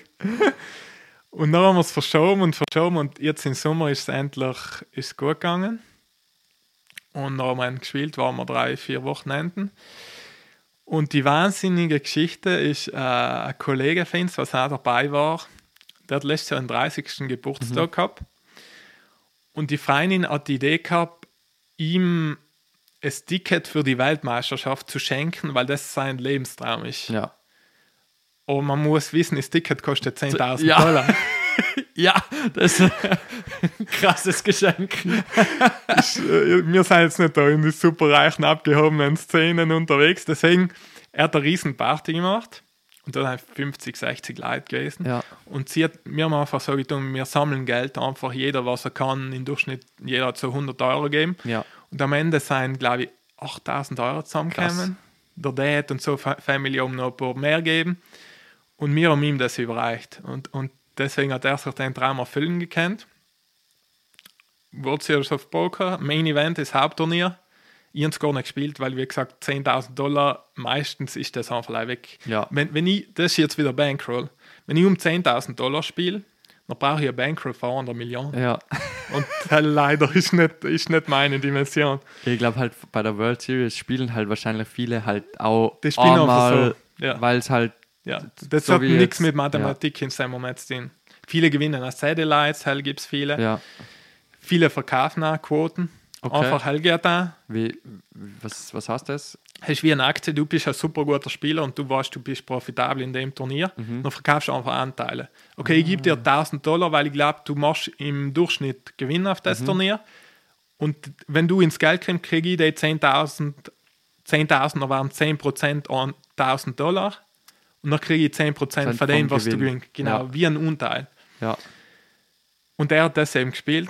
Das größte Main Live-Poker ist alleweil ein Boom. Ja. Online ist er ein bisschen rückgängig, ist nicht wirklich das Wahre, wie es früher noch war. Aber live seit Corona ist alles wieder Wahnsinn. Überall Turniere, Rekordteilnehmer und alles. Ja. Und das war das größte Main Event, äh, ein Rekord gemacht, 10.100 Spieler oder so. Ja. Das erste Mal, glaube ich, über 10.000 Teilnahmen. Genau, oder? genau. Ja. Er war ihr Ziel und so. Und er hat das eben gespielt, weil, weil die 8000 Euro zusammengekommen sind. Und er ist Neunter geworden. Ja. Das habe ich jetzt so schnell ausprobiert. ja. unglaublich, unglaublich. Acht Tage durchgespielt. Wir Lion an der Rail gestanden. Fanboys. ja. Wahnsinn, Wahnsinn. Aber das ist, ich hab's, ich hab's, ähm, Ja. ich hab's dann halt währenddessen mitgekriegt, halt äh, natürlich, dass ihr in Vegas seid und so. Und dann halt von Arm zum nächsten Tag und dann, ja, ist immer noch drin und äh, hast, äh, also, was in dem Namen können wir wahrscheinlich sagen, Ja. ja. Andi Holz, Holzner. Daniel, Daniel, Holzner, ja. genau. ähm, Daniel Holzner. Ähm, und dann wieder am nächsten Tag und du so, ja, ist immer noch drin, bla bla bla. Und dann eigentlich schon Short Stack und dann Ja, hat es ja. aber doch noch irgendwie Überlebt, geklappt. ja, und nochmal überlebt und nochmal überlebt. Und dann war ich, ich, ich glaube, von Freitag auf Samstag, kurz vorm Final Table, glaube ich, waren noch zwei Tische und er war Ja. immer noch drin. Ja, Und ich glaube, es war von Freitag auf Samstag, kann es sein. ja kann gut sein. Ja. Und ich war, ähm, ich war, glaube bis vier in der Früh wach, bis den Tisch zugemacht haben. Geil. Und habe auf, auf der Seite, wo du mir dann geschickt hast, weil die News sind ja sehr, also on, online ist immer nur zwei Stunden Ja, gelaufen. ja. Das ist voll schade. Ich finde es total schade, Mhm. dass sie da auf ähm, Poker Go Poker glaub- News, oder oder? Poker News, aber Mhm. halt die, die Live-Übertragung, die geht nur zwei Stunden und den Rest musst du halt kaufen. Ah ja. Und ja. dann war ich so, boah, nein, ich glaube, das, Ja, ja. das spare ich mal, wenn ihr da jetzt irgendwie um vier in der Früh noch weiterschauen Ja. muss. Und habe halt immer aktualisiert und aktualisiert. Und dann ist wieder der nächste ausgefallen Mhm. und der nächste ausgefallen. Und dann war halt Final Table. Mhm. Und dann war ich so, Alter, wie krass. Für jemanden, der, äh, also, weil er, also ja, am Final Table waren halt schon einige bekannte Gesichter, die man schon, Ja, ja. schon Mhm. in, ich sage jetzt in der Szene kennt, die jetzt vielleicht ist gerade eine Negrano oder so, Mhm. aber ähm, für jemanden, der eigentlich keine so eine Turniererfahrung hat, so eine Mhm. Riesen, das muss schon abartig sein, das äh, an dem Druck standzuhalten. Ja, unglaublich, wie er es gespielt hat, so konzentriert die ganze Zeit, jeden Tag Routine, allem gleich, Frühstück und jeden Tag gleich und genau konzentriert. Wahnsinn. Was man schon dazu sagen muss, er spielt auch seit zehn Jahren schon. Er hat viele Live-Turniere schon gespielt, auch oft schon weit kämen, wo, wo er dann 8. oder 9. geworden ist und der erste 200.000 kriegt und er hat halt Okay. 5.000 kriegt, Concord Millions einmal in Ah, Wien. echt jetzt? Ist er einmal Krass. äh, 9. oder 10. geworden. Ja Krass. wohnen sie alle noch in die lokalen Casinos Ja. haben und noch in Haupttag in Wien. Ja. Deswegen, er hat schon, Erfahrung hat er schon, aber logisch nicht so, als sagst du jetzt, ich bin da Live-Profi die ganze Zeit und spiele leider. Und sie haben es auch, logisch ESPN, die Amerikaner wollen eine Geschichte draus machen. Sie haben ihn so ein bisschen als Simple Man verkauft. Apple Pharma aus ja, Italien. der Bauer von Ja. Italien, ja. Was schon Publikumshalter oder der kleine Mann neben die Profis da. Derweil ist er von, äh, auf dem Final Table sicher von Skill äh, einer von die, von die Besseren gewesen, nicht die eingeschätzt, ja. Okay. Weil er einfach viel online gespielt hat. Ja. Und logisch, noch live ist nochmal die Erfahrung auch, was viel ausmacht, aber er hat wirklich so konzentriert gespielt. Keine Mine verzogen, das war Wahnsinn, ja. Das habe ich mir auch gedacht. Also für einfach, ich finde es oft so erstaunlich, wenn Leute, die noch nie in der Position waren, dann an solche Final Tables kommen, mit diesem ganzen Prozedere dazu, oder? Mit Interviews, Kameras, Lichter, Fans, Zeuge. Ich meine, das ist so viel rundherum um das Spiel, was man wie, man vergisst es oft ein bisschen, wenn man den Leuten beim Pokern zuschaut, dass da eigentlich eine, das ist wie ein Filmset, oder? Und dann noch so ruhig bleiben Ja. und so, ich meine, also so short, so weit zu kommen am Schluss, Wahnsinn. da muss schon, natürlich gehört immer ein bisschen Glück dazu, aber so fehlerfrei spielen, dass du, dass du eigentlich schon fast, ich glaube, zwei Tage wirklich Short Stack warst, Ja. egal wo du warst, dann wieder ein bisschen aufgebaut, wieder Ding. Also war ich schon schwer beeindruckt. um vielleicht für Leute, was nicht so in der Pokerszene sein, das einmal in Dimensionen zu setzen, das ist das größte Turnier weltweit. Der erste kriegt da 12 Millionen Dollar. Ja. Deswegen. Der Nein, der, der jetzt 900.000 Dollar kriegt, das ist Brutal. besonders, wenn du denkst, wie gesagt, das sind eigentlich Turniere, die wir eigentlich nicht spielen in dem Moment. Jetzt once in allein spielt er, weil er es als Geburtstag geschenkt kriegt Ja. und kommt so weit. Das ist Ja. wie ein Märchen. Spielt er nächstes Jahr wieder. Ich glaube nächstes Jahr nicht, vielleicht in zwei Jahren. Ja. Was das Problem ist, für uns als Italiener außerhalb EU ist 45% Steuern. Deswegen von den 100.000 Dollar bleiben. 450. Ja, ja, Echt? ja. Boah. Als Österreicher zum Beispiel war null. Echt jetzt? Null. Ja. Deswegen Ja, gehen viele Deutsche, glaube ich, nach Wien und so, weil da, ja, es, es, jeder Staat hat eine andere Regulierung. Ja. Und je nachdem, wie es umgesehen wird, äh, wird es besteuert. Ja. Ja. Die Gauner. Ich schwöre. Deswegen zum Beispiel macht es für uns auch wenig Sinn, äh, jetzt Jahr Las Vegas oder so. Innerhalb EU zahlen wir auch null als Italiener. Ah, innerhalb der EU? Genau, null. weil Alles, was von extern kommt, Genau, ist 45 Prozent. krass. Egal welches Land, völlig wurscht. Alles Soweit ich weiß, genau. Okay. Und logisch, auch als, als Spieler in dem Moment, du musst ja rechnen, okay, ich habe da Ausgaben, ich habe Hotelkosten, ich habe da Logis, alles.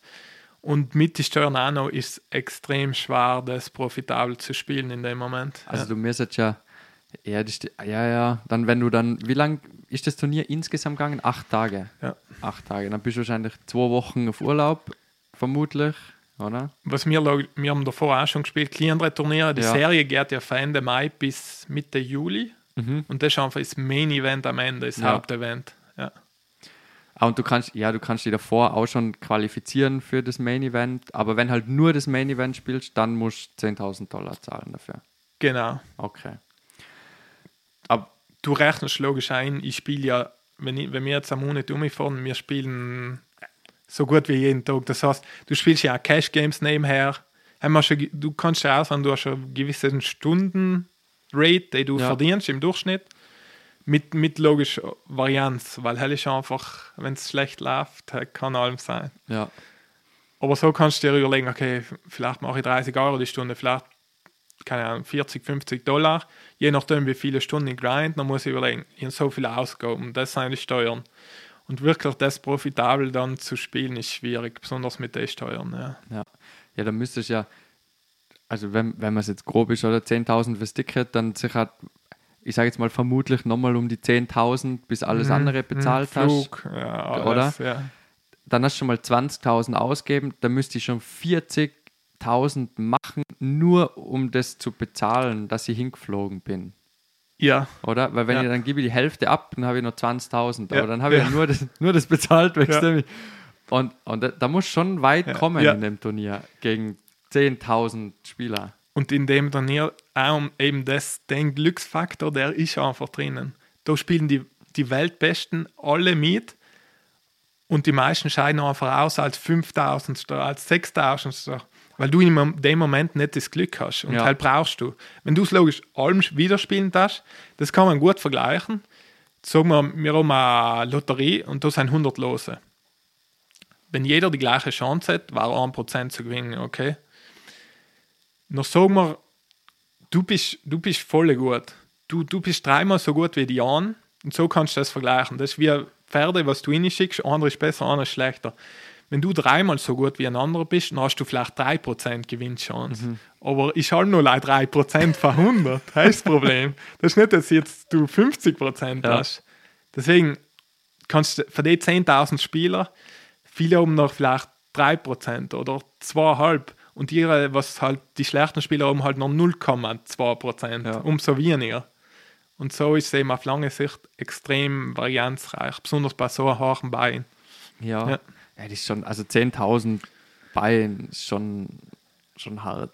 Ich, ich war ja mit ihm alle Tage ein. Wir haben am ersten Tag schon gesagt, okay, Day 2 zu erreichen. Ab Day 4 gibt es Kim ins Geld. Okay. De- Er will leider nicht am ersten Tag ausschauen. Einfach nicht am Einfach ersten nicht Tag. am ersten Tag ausschauen. Nur, nur ist er zufrieden. Ja, Ja, leicht, so. leicht übers Ziel rausgeschossen. ja, leicht. Wie ist Vegas so? Krass, Krass. krass. Ja. Ich glaube, ich will ja da nicht jedes Jahr in Vegas am Monat sein. Nein, es ist einmal im Leben zu sehen, ist Wahnsinn, unbedingt. Ich weiß, wir sind auf Nacht am Abend mit dem Flug umgekommen. Alles dunkel, nichts gesehen. Auf einmal schaust du beim Fenster außen im Flieger. Und ist so ein siehst so wie ein Luna Park oder so Freizeitpark, alles glänzt, alles blinkt, so in der Mitte von, Von der. Wüste, Und so ja. riesig, weißt Wie wenn einer das Licht da hinten umgeschaltet hat und es ist alles finster. Und da so, nein, das ist wie ein Film, ja, Hangover. Wahnsinn, Wahnsinn. Nicht, dass wir so ein, äh, jetzt äh, die Zeit verbracht haben, aber alles genau gleich. Ja, Wahnsinn. In, teilweise Innenräume, wo du meinst, die Decke ist der Himmel so ausgebaut und, und Ding, du weißt gar nicht, wo du bist gerade. Eiffelturm nachgebaut, alle Sachen. Venedig, die, die Gondeln durchs, durchs Casino, das ist unglaublich. krass. Und wo, wo, wo habt ihr dann genächtigt? Wir sind äh, am Strip. Es gibt ja, Las Vegas ist Downtown, heißt der, der, die alte Stadt. Und der Strip haben sind die ganzen Casinos und Hotel, heißt so die Touristenzone. Ähm, ist auch ziemlich teuer, logisch. Wir sind haben in so, äh, es war ein Jockey Club als Kasen. Er hat so Apartments gehabt mit äh, Kü Küche und so. Er war ziemlich Ja. geschickt, weil den ganzen Tag ein Fast Food und den Müll, du zahlst 20 Dollar für einen Burger und keine Ahnung was, Touristenpreise überall. Aber ist fein, wenn du selber kannst kochen und ein bisschen einen geregelten Alltag hast. Ja, ist gut gegangen. Ja, ja, das klingt, klingt fein. Mhm. Ich wollte auch schon mal nach Las Vegas, aber ja, halt auch nur mit genug Geld. So. Weil ich kenne mich. Ja, nein, nimm nicht zu viel mit, besser nicht zu viel. Nein. Ja. Aber ist es, äh, hast du das Gefühl, es ist ein Unterschied in Vegas zu, zu spielen, als wie jetzt in Italien oder bei uns? Der Unterschied ist, du hast Spiele rund um die Uhr überall, weil es ist schon, es gibt 10, 12 Riesencasinos, wo allen Poker findest. Slots sowieso, magst du vergessen, überall. Was vielleicht nicht ideal ist während der World Series, während der Serie, kommen logisch Spieler von überall her, die besten Spieler. Und in dem Moment sind die Tische dann nicht so einfach. Das heißt, um profitabel zu sein, ist es halt nicht die ideale Zeit. Ja. Was auch noch ein Problem ist, überall sind Turniere, es sind riesige Wartelisten. Zum Beispiel auch bei den Cash Games teilweise 60, 70 Leute auf der Warteliste und es sind Leute 10 Tische, Alter. wo du wirklich stundenweise, außer du kommst in der Früh um 9 oder so, damit du einen Seed kriegst. Aber auch teilweise, du, du gehst auf Nacht schlafen, du lässt um 12 Uhr spielen, kommst den nächsten Tag wieder, die gleichen Spieler sitzen alle noch um 9 in der Früh. So, so ist Vegas, ja. Wow. Das ist schon. Also, ja, wenn teilweise so Stories herrscht von so Pokerspielern, so Bekannten und dann hörst du so, ja, dann war halt so 48 Stunden Session oder so. Das, Nix für mich, nein. boah, Ja. also bei mir ist, bei mir ist so nach, nach sechs Stunden Pokern ist bei mir fertig mit Denken. Also ich bin, ich bin kaputt. Komplett gleich, ja. Deswegen spiele ich lieber Crash Game, weil dann kann ich gehen, wenn ich merke, es, es läuft nicht. Genau. Weil wenn ich unkonzentriert bin, dann spiele ich einfach einen Scheiß. Dann Mhm. spiele ich echt einen Scheiß und es ist dann auch echt mühsam. Deswegen spiele ich nicht so gern Turniere. Mhm. Ja, aber 45% Steuern, Ja, das ist schon hart. ist hart, ja. Das ist wirklich einmal im Leben als Urlaub, aber das, das ist nicht profitabel. Das musst du wie als Urlaub sehen. Ja. Ja. Und logisch, wenn du dann einmal das Glück hast, wie er in dem Moment, dann ist ein Bonus, aber das, das ist nicht mehr mathematisch. Äh, Ja. ja. Aber gibt es in, gibt's in Italien große Turniere? Es gibt, äh, es gibt mittelmäßig groß. Also IPT ist ja die große europäische Tour und da gibt es in Italien momentan nicht. Es gibt, spielen tust du allein in die Casinos, dann gibt es so Turnierserien, Ja. aber so riesige eigentlich nicht. Ne? Ja. Also Monte Carlo und so. Ja, Barcelona. Barcelona, ja. London, ja. Stimmt, ja. Ja. Aber es ist schon, ja, die. Ah, Ich, ich, ja, ich würde schon auch, ich hätte schon Bock mal so ein bisschen ein größeres Turnier spielen. ja. Weil halt, ja, aber dann, da müsste ich mich gescheit drauf vorbereiten. Da, da. Was würdest du mir jetzt raten, wenn ich jetzt sage, okay, ich, will mir jetzt vorbereiten für so ein fettes Turnier, wo, wo ich sage, okay, ich will es jetzt ernsthaft für Turnier mich vorbereiten. Online gibt es viel äh, Free-Content auf YouTube, überall Strategie und so weiter.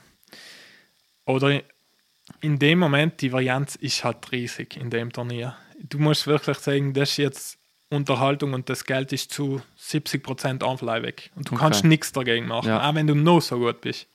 Der weltbeste Spieler, der ist 70% weg. Vielleicht der weltbeste 72, aber mehr geht nicht. Weißt? Das sind so kleine Unterschiede am Ende. Vorbereitung im Sinne, ich darf einfach live viel spielen, dass du einfach Gefühl kriegst für die Spieler. Ja. glaube ich, du musst auch nicht mathematisch die genaue Lösung wissen. Wenn du, wenn du in der Lage bist zu checken, okay, der ist da eher schwach, der ist da stark, ist halt ein viel größerer Vorteil, als wenn du die perfekte mathematische äh, Lösung spielst. Ja. Weil die Mathematik in dem Moment geht davon aus, dass jeder perfekt spielt. Und dann gibt es ein Gleichgewicht, was du auch spielen musst, damit du, profita damit du nicht verlierst am Ende. Ja, Gut vergleichen kann man das zum Beispiel mit äh, Schere, Stein, Papier. Was das Hem kennst oder kennt jeder hoffentlich. Hem gibt es eine mathematisch unschlagbare Lösung. Wenn du das so spielst, dann bist du auf lange Sicht unschlagbar. ja, Kannst du dir vorstellen, was das sein kann oder was da die, die Idee dahinter ist. vermutlich immer einmal Stein, einmal Schere, einmal Papier. Immer bist- nacheinander. Du bist schlau, du bist schlau. Oder? Nicht, Also- nicht nacheinander. Nicht oder? nacheinander. Es ist das extrem einfach lesbar. Aber genau der gleiche Anteil zu ein Drittel Schere, Stein, Papier. Ja. Weil heißt Equilibrium von einer GTO im heißt der Umsatz im Poker spielt theoretisch optimal. Es gibt keine bessere Lösung. Was passieren kann, alle Spieler spielen die Lösung und dann geht es plus minus null aus. Aber es sind logisch auch Gebühren im Spiel, deswegen jeder verliert dann ein bisschen, weil Ja. der Raum ja etwas verdient. Aber was, was dann passiert zum Beispiel, was tust du jetzt, heißt der Umsatz, GTO im Poker. Du spielst so ideal, das kann leider Computer spielen, weil das ist so eine komplexe Lösung. Aber wenn du das so spielst, bist du unschlagbar. Und so ist auch die ganze Strategie in den letzten Jahren in die Richtung gegangen. Jeder probiert unschlagbar zu spielen auf gewisse Limits. Weil egal was der Gegner tut, du bist in dem Moment unschlagbar. Bei Schere, Stein, Papier, wie beim Pokern, wenn du zum Beispiel jetzt einen Gegner hast und du warst ich glaube sogar Studien und Statistiken haben das nachgewiesen, am liebsten nehmen die Leute Stein. Ja. Ja, ist auch logisch. Stein ist einfach Stein. weißt? Stein, ich ging, ist easy. Ich bin doch kein Schar oder Papier. Stein, Stein heißt for Winners. Wenn du jetzt weißt, dein Gegner nimmt lieber stehen wie die anderen Sachen. Was war ihm deine, das ist beim Poker ja, ein Counter, ein Exploit. Ja. Du probierst etwas auszunutzen, was eine Schwäche ist vom Gegner. Was tust du, Sam, wenn du es hell als Idee hast? Ja, dann baue ich einfach mehr Papier ein Genau. in mein Spiel. Genau. Ja. Und wenn er es gar nicht checkst, dann nimmst du allen Papier. Allen Allen, Papier, Papier, allen Papier. Und genauso ist es beim Pokern. Es gibt ein Gleichgewicht, aber, aber du weißt, dein Gegner weicht von dem Gleichgewicht an. Sagen wir, die Spieltheorie sagt, du musst auch callen, weil äh, damit der dich nicht blufft oder so. Er blufft da so und so und du musst die Hand callen, das ist profitabel, damit du die Strategie schlagst. Okay, dann tust du es. Aber wenn du jetzt weißt, dein Gegner blufft da nie oder sehr selten, dann schmeißt du einfach allem weg. Ja. Egal, allem weg, weil jedes Mal, wenn du callst, verlierst du Geld im Durchschnitt. Ja. Aber jetzt gibt es logisch Level zu Level. Jetzt denkt eine wieder weiter, er weiß das. Und dann kann er anfangen, allem zu bluffen. Ja. Weil du schmeißt ja allem weg. Und so, so gibt es im Poker okay, es gibt Leute, ich spiele meine Hand. Mir ist wurscht, was die anderen, ich spiele meine Hand. Dann gibt es Leute, die spielen ihre Hand, denken über Sell noch und denken darüber nach, was kann oben. Ist schon ein Level weiter. Dann der Next Step ist, okay, ich spiele meine Hand, ich denke darüber nach, was kann eine oben und ich denke darüber nach, was denkt eine, was kann ich oben. und so kann sich das unendlich weiterspinnen. Ja. Und so, das sind die verschiedenen Umsätze für die Strategien. Das andere ist halt perfekt mathematisch zu spielen und das andere ist zu probieren, Fehler zu finden beim Gegner und selber auszunutzen. Ja. Auf was schaust du da, wenn du jetzt, sagen wir, live, ich Mhm. meine, online ist es natürlich immer ein bisschen was anderes, weil teilweise auch Statistiken und Zahlen Ja, und ja, Daten hast von, von dem anderen. Aber wenn du jetzt live beim Turnier bist, äh, auf was für Sachen achtest du? Wo, wo, du, wo du merkst, okay, das, das könnte vielleicht was zum Ausnutzen sein. Ja. Logisch, du musst sehr fokussiert sein, weil alles kann dir Information geben. Schon wenn du merkst, okay, ein Spieler, ähm, wie der seine Chips zusammensteckt, der hat sie einfach so rumliegen oder der ist sehr genau, dann hast du schon eine Theorie oder eine Tendenz, okay, der, was allein so rumliegen hat, der wird nicht sparsam damit umgehen, weißt du? Da siehst du also, ja, mal kleine Dinge. Dann weißt du schon, okay, da vielleicht äh, bluffen vielleicht nicht so sinnvoll, wenn er eh nie foldet oder ihm wurscht ist um die Chips. Keine Ahnung, jemand callt, wo halt sehr viele Infos kriegst, wenn du einen Showdown siehst.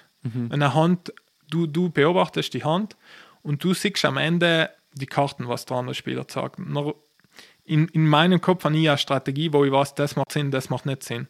Wenn ich jetzt da eine Hand sehe, was gar keinen Sinn macht, dann kann ich schon ungefähr einschätzen, okay, ist der, hat der da jetzt viel zu loose gespielt, zum Beispiel irgendeine Hand gekallt, was keinen Sinn macht, vor einem Flop oder so. Hat der da geblufft in einen Spot, wo es keinen Sinn macht, hat der da einfach gekallt mit der Hand, wo nie gut ist, das heißt, der andere hat eine brutal starke Hand gehabt und der andere ist einfach mitgegangen mit der schwachen Hand, obwohl es gar keinen Sinn macht. Dann weiß ich auch schon, okay, der kalt gern, der schmeißt nicht weg. Gegen den brauche ich nicht bluffen. So Sachen einfach. Und da gibt es unendlich. Da kann man Stunden, stundenlang über das. Auch so kleine Details, was noch da einen Einfluss haben und so weiter. Ja. Ja. Wenn du jetzt mein Spiel von gestern anschaust, Mhm. Was würdest du mir als erstes empfehlen, was ich machen sollte oder was ich lassen sollte? Das erste war ganz klar, es, es fängt ja an vor dem Flop. Ja. Und dann war schon ein großer Fehler, den du aber schnell beheben kannst, dass du einfach achten musst, welche Position bist du. Wie gesagt, wenn du jetzt, sorry, wenn du jetzt erster Spieler bist und es sind auf dem Live-Tisch noch acht Spieler hinter dir, man kann ja dav- davon ausgehen, jeder kriegt jetzt eine Zufallshand. Und das ist noch im Poker heißt man das Range, ein Spektrum von Hände, und jeder kriegt jetzt 100%, das ganze Spektrum, der kann jede Hand haben. Ich weiß jetzt, eine gute Hand, eine gute Hand kann man jetzt sagen, okay, ein Barrel härter wie 7, Ass 10 plus, suited Hände, connected, Jack 10 suited, King Queen suited, kriegst du so um die vielleicht 20%. Queen's Plus, Ace King, das sind die Top-Hände, Damen, Dame, König, König, Ass, Ass und Ass, König. Das sind so 3%.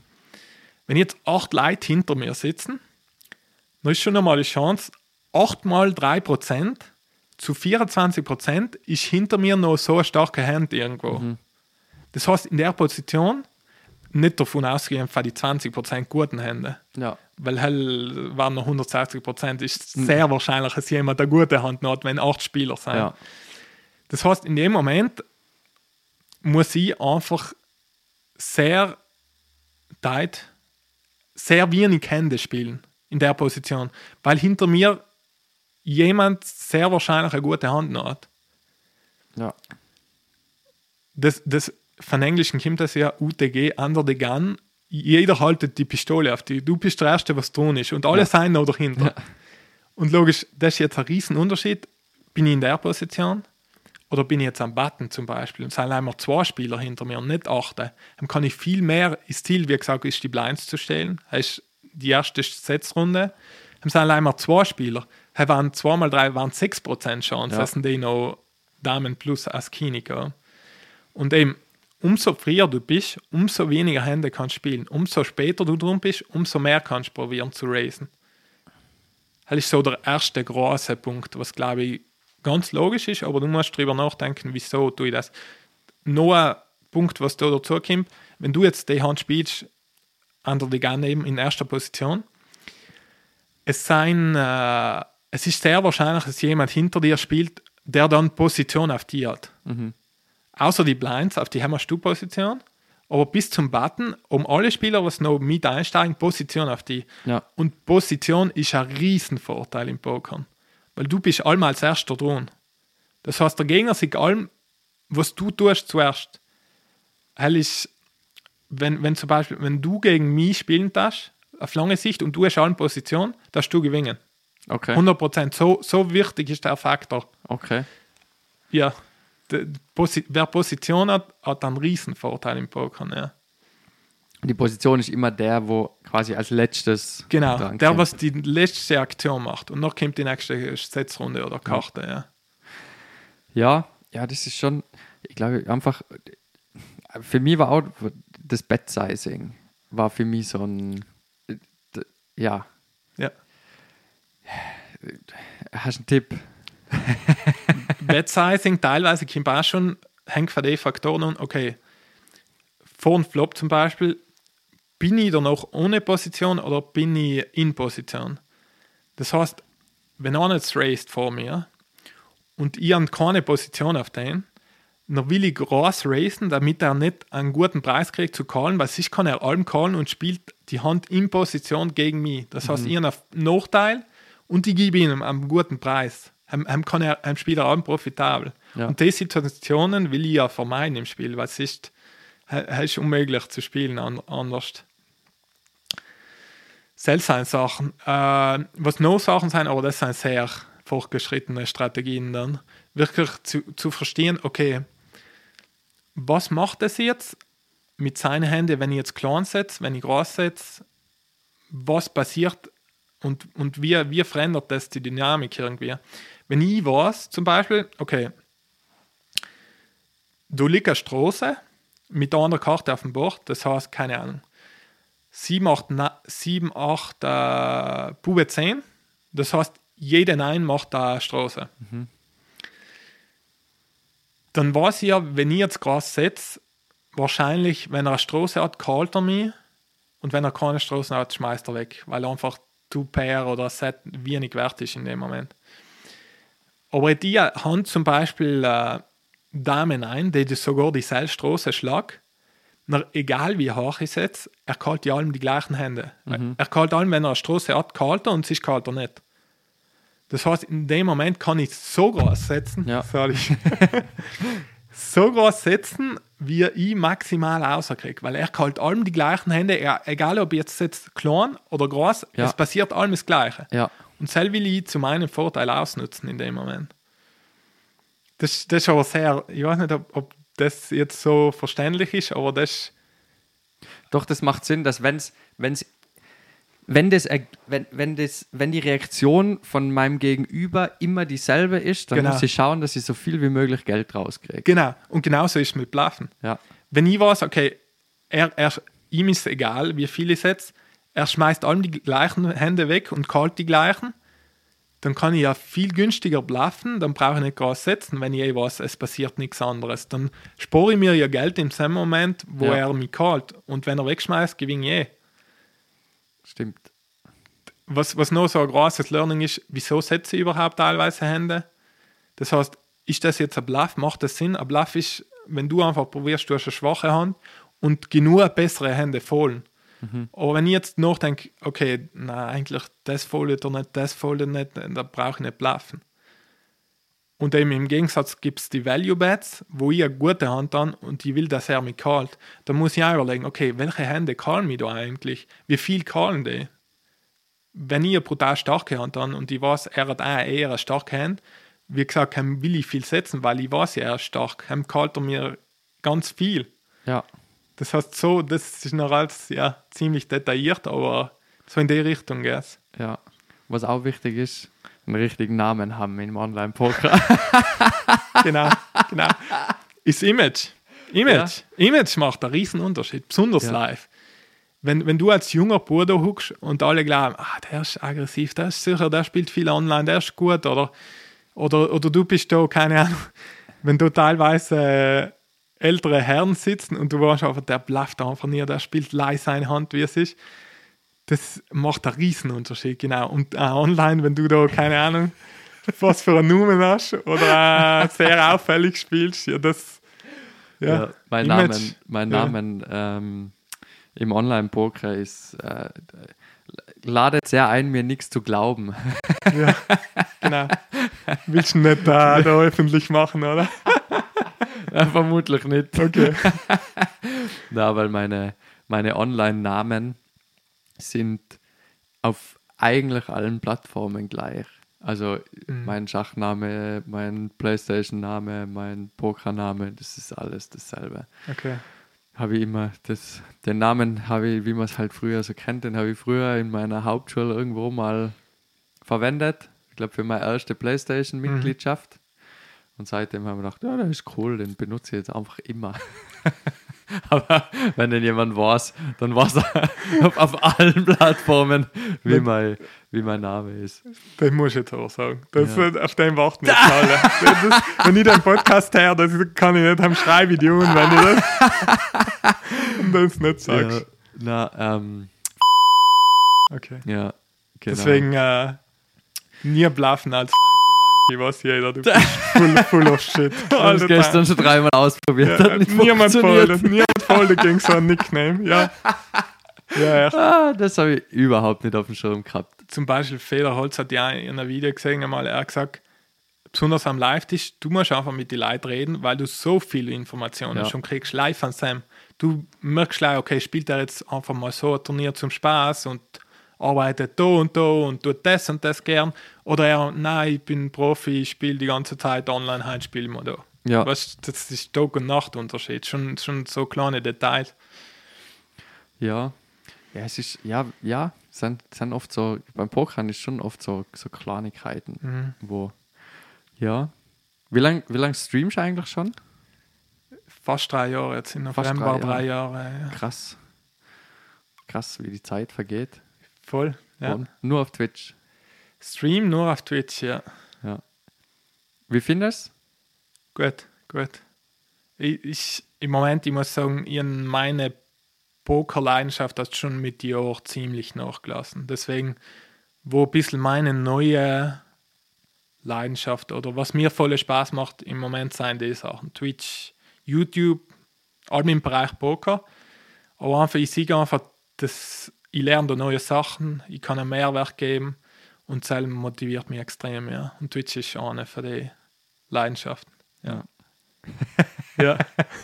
Aber ich, ich schaue mal, ich schau mal gelegentlich, wenn ich Zeit habe, du streamst immer zu Zeiten, wo ich nicht, nicht schauen kann. Ich stream zu Office-Zeiten, weil ich auch gerne Office-Zeiten arbeite. ja. ähm, aber du machst, durch das, dass du halt eh alles auf Englisch äh, streamst, ist Ja. eh gescheit, dass es zu denen Zeiten machst wahrscheinlich. ja, ist feiner, ja, stimmt. Weil halt die Hörerschaft wahrscheinlich eine andere ist, Ja. schätze ich mal, oder? Mhm. Ähm, das heißt, ich habe nicht immer so viel Zeit zum, zum Reinschauen. Aber wenn ich mal reinschaue, ist immer sehr unterhaltsam. Ähm, und auch die, ähm, die Clips, die du raushaust, sind teilweise so. so weil da kennt man gut so die, die Höhen und, Ja. und Tiefen von, ähm, von dem, was Poker so ist. Ja. So da, die Bad Beats und die. Es ist mir extrem wichtig, einfach kein falsches Bild zu geben. Es ist einfach extrem viel Varianz drin. Es gehört dazu, dass du oft verlierst. Und es ist scheiße, wenn du zwei Stunden spielst und denkst einfach, na, wenn ich jetzt nichts getan hätte, hätte ich einfach mehr Geld im. Ja. Aber alle Fine ist kein Geld, das ist die Bankroll, ja. Du musst einfach das trennen. Ja. Wie hast du auf Twitch? Positive Poker 72. Warum Positive Poker? Der erste Nickname war ein anderer, mit dem ich angefangen habe. Er war, ich habe einfach gedacht, okay, was willst du für einen Namen nehmen? Einfach irgendeinen lustigen Namen. Er war, es soll äh, ein Catch, Catch-Name sein, der, der dir gern bleibt im Kopf. Der erste war 7-2 Just for You. Ja. Also gekürzt 7-2 Just 4U. ja. Aber irgendwann habe ich gedacht, was will ich eigentlich? Was ist eigentlich meine Message dahinter? Was will ich erreichen mit dem Channel? Und ich will einfach einen positiven Impact haben auf Menschen, im Bereich Poker in dem Moment, aber auch allgemein. Und deswegen, ich weiß nicht, von heute auf morgen habe ich die Idee gehabt, ich muss mein, mein Name ist irgendwie nicht so stimmig. Und dann bin ich auf Positive Poker gekommen, ja, 72. Und resoniert ganz gut. Bin auch noch zufrieden mit Du dem. bist immer noch positiv. Genau. genau. Not stay positive. Ja, ich glaube, das ist schon, schon was Wichtiges im Poker. Vor allem, wenn es halt um Geld geht. Ja, ist Oder? teilweise sehr toxisch, ja, ja. Ist die Natur vom Spiel so. Aber wie, wie schaffst du es, trotz, trotz dem ganzen Schwierigkeiten positiv zu bleiben? Es ist eine extreme Lebensschule. Von mir aus gesehen, ich spiele auch. Im Leben passieren auch scheiß Situationen, die du nicht beeinflussen kannst und die musst du einfach annehmen und alles, was du ändern kannst, ist deine innere Einstellung. Und Sam kannst du allem einen Weg finden, von mir aus. Es ist nicht allem einfach und es ist auch okay, wenn es nicht einfach ist. Einfach in dem Moment zu ak akzeptieren, wie es ist, ist oft der erste Schritt. Aber auch, ich habe ja die Ausbildung gemacht zum Mentaltrainer und so. Deswegen mein Ziel ist schon in Zukunft auch mehr in die Richtung gehen. Ja. Startend von der Nische, wo ich jetzt bin, halt ist Poker, halt war ein Poker. Aber ich habe halt irgendwann gemerkt, okay, erfüllt mich das jetzt wirklich, da jeden Tag äh, sechs Stunden vor dem PC zu sitzen und da einfach andere Leute anzuzocken. Weil es ist so, wie es ist. Das ist das Geld, was ich gewinne, muss jemand anders verlieren. So ist das System. Und du hast kein schieres System, wenn du darüber nachdenkst. Es muss Verlierer geben, damit ich ein Gewinner bin. Es ist in vielen Systemen so im Leben. Im Sport gibt es auch selten einen Gewinner ohne Verlierer. Aber ich habe mich halt noch wirklich irgendwann gefragt, will ich, sein das meine Werte? Will ich, will, ich, will ich das vertreten? Will ich der sein, der da einfach für das bekannt ist und Leid das tut?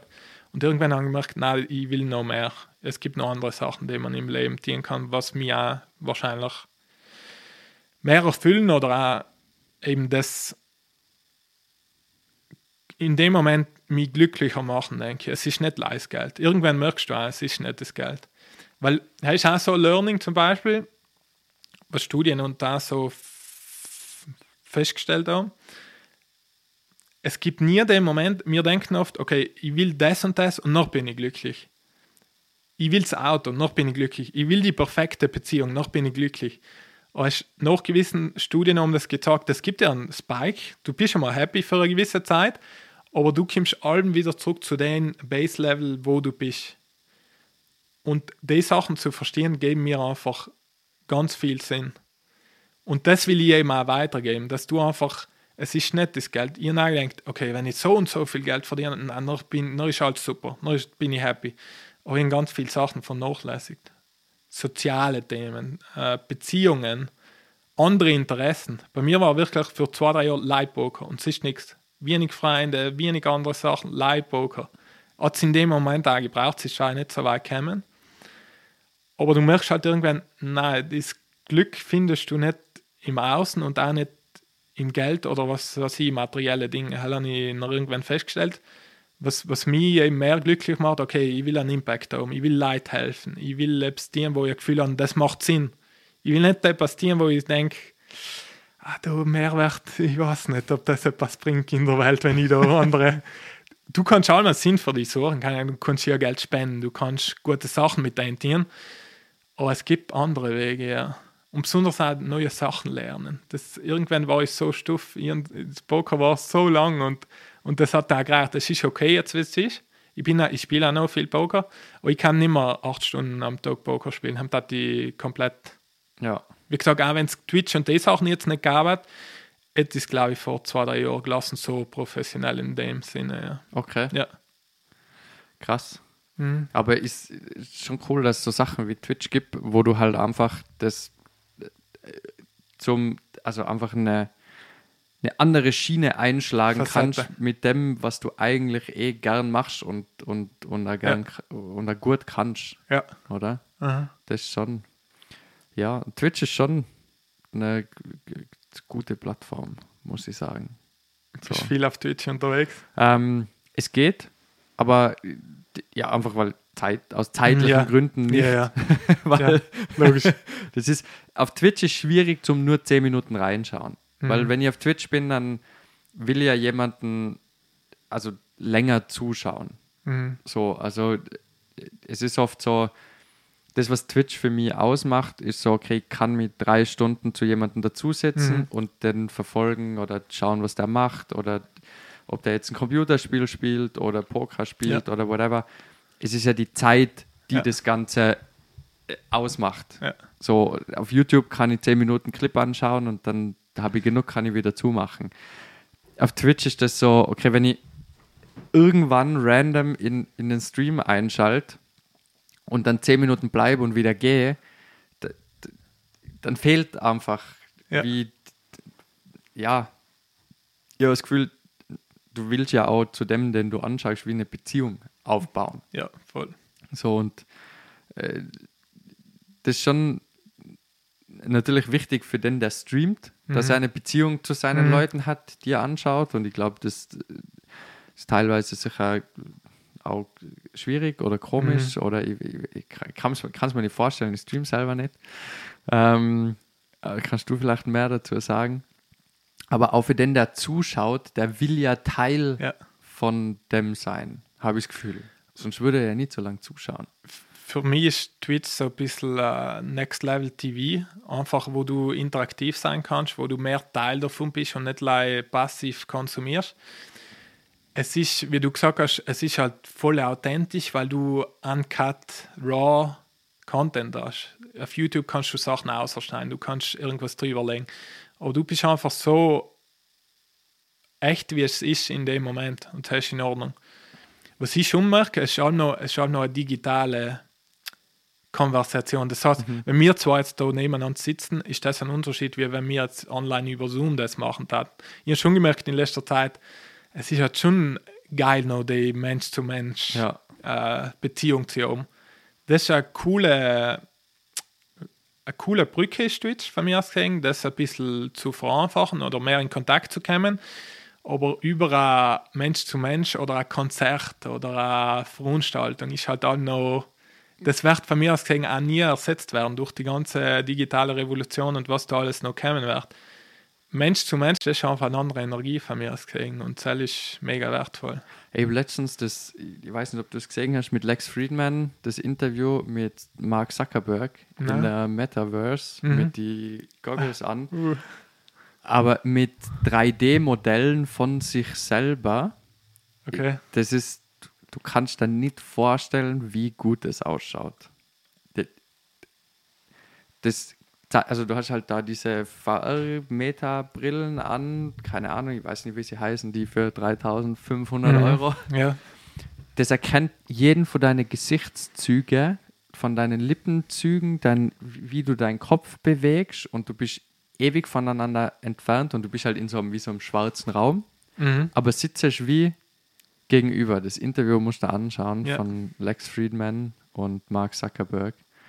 Ähm, super interessant. Einfach, was mittlerweile geht. Und dann, was ich cool finde an dem Interview ist, sie, er leckt immer die zwei, wie so zwei oder drei Bildspuren nebeneinander. Ähm, und im einen siehst du ihn, also wie er halt die, das, das Reelle von ihm, dann das, was die Metabrille erfasst, quasi so den Ausschnitt von seinem Kopf, wie das das scannt und dann nochmal die Projektion von dem, was es dann ausgibt. Völlig gestört. Und ich kann mir zum Beispiel vorstellen, dass es, dass es vielleicht auch in Zukunft irgendwann mal, so wie auf Plattformen von Twitch, dass du quasi mit Headset streamst und mit Brille und bla bla bla und alle, die dir zuschauen, auch mit diesem Ding streamen und du wie ein Publikum hast, dass du live siehst. Ja. Das nicht ist wie, es ist auf dem Bildschirm, sondern die sind neben mir als Publikum. Geil. Das könnte Idee. ich mir zum Beispiel vorstellen, dass das irgendwann einmal kommt. Ich weiß nicht, ob das viel zu weit gedacht ist und ob das wirklich ankommt, aber äh, wenn du das siehst, äh, es ist nicht normal. Mhm. Das, das schaut so echt aus. Und, und da, da- habe ich das Gefühl, das ist so die nächste Barriere von Entertainment. Das ist so, okay, ich kann nicht nur den auf 2D im, im Bildschirm anschauen, sondern ich kann die Brille aufsetzen und sehe den in 3D vor mir. Wir, oder ich kann wie diese Fliege im Raum sein, die neben uns sitzt. Mhm. Weißt du, ich meine, nehmen wir an, und wir haben jetzt diese Brillen und machen den Podcast mit diesen Brillen. Und jeder, der Bock hat, kann sich auch so eine Brille kaufen und kann sich einfach in den Raum mit dazusetzen. Kann ich mir gut vorstellen, ja. Und, und das ist schon etwas, wo, wo ich mir denke, so, das wäre das wär nice. Mhm. So. Weil Ja. dann hast du wirklich das Gefühl, Ja. du bist ein Teil davon. Ja. So, weil jetzt ist alles so, man hört es halt mit den Kameras und Mikros und kannst im Auto hören und bla bla. Aber manchmal will man auch so die Fliege im, im Ja. Raum sein. So. Oder vielleicht interagieren Mhm. oder äh, Wortmeldungen machen oder keine Ahnung, mitdiskutieren. Ich glaube, da, da geht schon relativ, Ja. relativ viel irgendwann. So. oder wir pflanzen uns alle einfach einen Chip ein Ja, wird zu Ende sein. Dann, dann ist dann es können wir vorbei. eh Gedanken lesen. Ja, genau. Also ich glaube, wir sind nicht weit davon entfernt, äh, gegenseitig unsere Gedanken lesen zu können mit Mhm. irgendwelchen Implantaten. Mhm. Ich habe das Gefühl, es ist relativ bald einmal. Ja, kann sein. Aber was ist denn, eine andere Frage, was ist das meiste, was du in einer Session verloren hast? Mm, online oder live? Egal. Den größten Pot, den ich je verloren habe, war in Vegas im Sommer. Ja, 6.500 Dollar. ja. Ein Pot. ein Pot. Uff. Und der eine Pot zum Beispiel hat den ganzen Trip entschieden, ob ich profitabel bin oder nicht. Ja, Ja. bei mir war es nicht so wie beim Holzmodani. Deswegen gehört auch dazu. Ja, ist auch okay. Ja. Ja. Ja. Krass, ja. Ich hab, ich hab nämlich, also ich weiß zum Beispiel ein Kumpel von mir, der hat, glaube in einer Session, ich glaube, 5000 Mal verschossen. Oh, Ja. Online. Ich glaube, ja. Ja, Wahnsinn. Ich, ich weiß, eine harte Situation her war, ich weiß noch genau, ein Tag, das war ein Tag vor Weihnachten, ich glaube vor fünf, sechs Jahren. Und hell war der schlimmste Online, die schlimmste Online-Session, haben wir, glaube ich, 2400 Euro in zwei Stunden minus gemacht. Und haben, äh, weiß ich noch, hab noch im Kopf genau die Situation, du, du schaltest zu, schaltest den PC an und du denkst einfach, wenn ich jetzt zwei Stunden nichts getan hätte, nicht die 2400 Euro mehr in der Bank. Das, das, ist genau, das ist genau das Gegenteil von Stay Positive. Du suchst die schlimmste Perspektive, was kannst, und du lässt einfach mal sacken. Ja, es tut richtig weh gerade. ja. Was- Ja. und das gehört eben dazu. Deswegen, ich will Ver- ich darf niemandem empfehlen, jetzt von heute auf morgen zu sagen, ich will jetzt Poker-Profi werden, ich will mit dem Geld verdienen. Wie gesagt, alle Kollegen, die haben es alle nicht geschafft. Was bei mir, Ich glaube nicht, dass sie ein riesen Talent für das gehabt haben. Das Einzige, was ich gehabt habe, Zollen und Mathe, hat ich allem gern getan. Aber ich habe einfach die Leidenschaft gehabt. Wenn Ja. das jetzt in Klavierspielen gewesen war, so Leidenschaft, dann war ich halt Wiener Philharmoniker oder keine Ahnung was. Ja. Hundertprozentig. Weil so viel Zeit wie da und Lust gehabt haben, Zeit zu investieren. Das ist einfach, wo du merkst, du willst das dienen, du hast die Motivation und noch funktioniert. Sonst funktioniert es nicht. Ja, ich habe letztes Mal auch ein Statement gehört. Es ist, es ist sehr viel Arbeit. Es ist sehr viel, es steckt sehr viel Arbeit dahinter, damit es so ausschaut, als ob es nicht viel Arbeit wäre. Äh, Was ich ein sehr, sehr, sehr gutes Voll. Zitat finde. Doyle Branson ist Ja. ja, letztes Jahr gestorben, aber auch Ja, im Sommer ja. war er ziemlich, haben so viele Ehrendinge und so gemacht bei der World Series. Was für Leute, ihn nicht kennen, ist einer von den bekanntesten Spieler, der schon vor 40 Jahren äh, einer von den besten war und allem noch gespielt hat, jetzt mit 80, 85 Jahren alt und allem noch bei den harten Turnieren und alles gespielt hat. Super Spieler und cooler Typ. Und der hat dem auch gesagt, Poker is a hard way to make an easy living. Ja, Deswegen, äh, es, es ist nichts geschenkt im Leben. Es gibt keine Zauberformel von heute auf morgen. Ja. ja vor allem wenn halt, ich glaube Poker, wenn halt einfach, es ist einfach auch viel Glück dabei.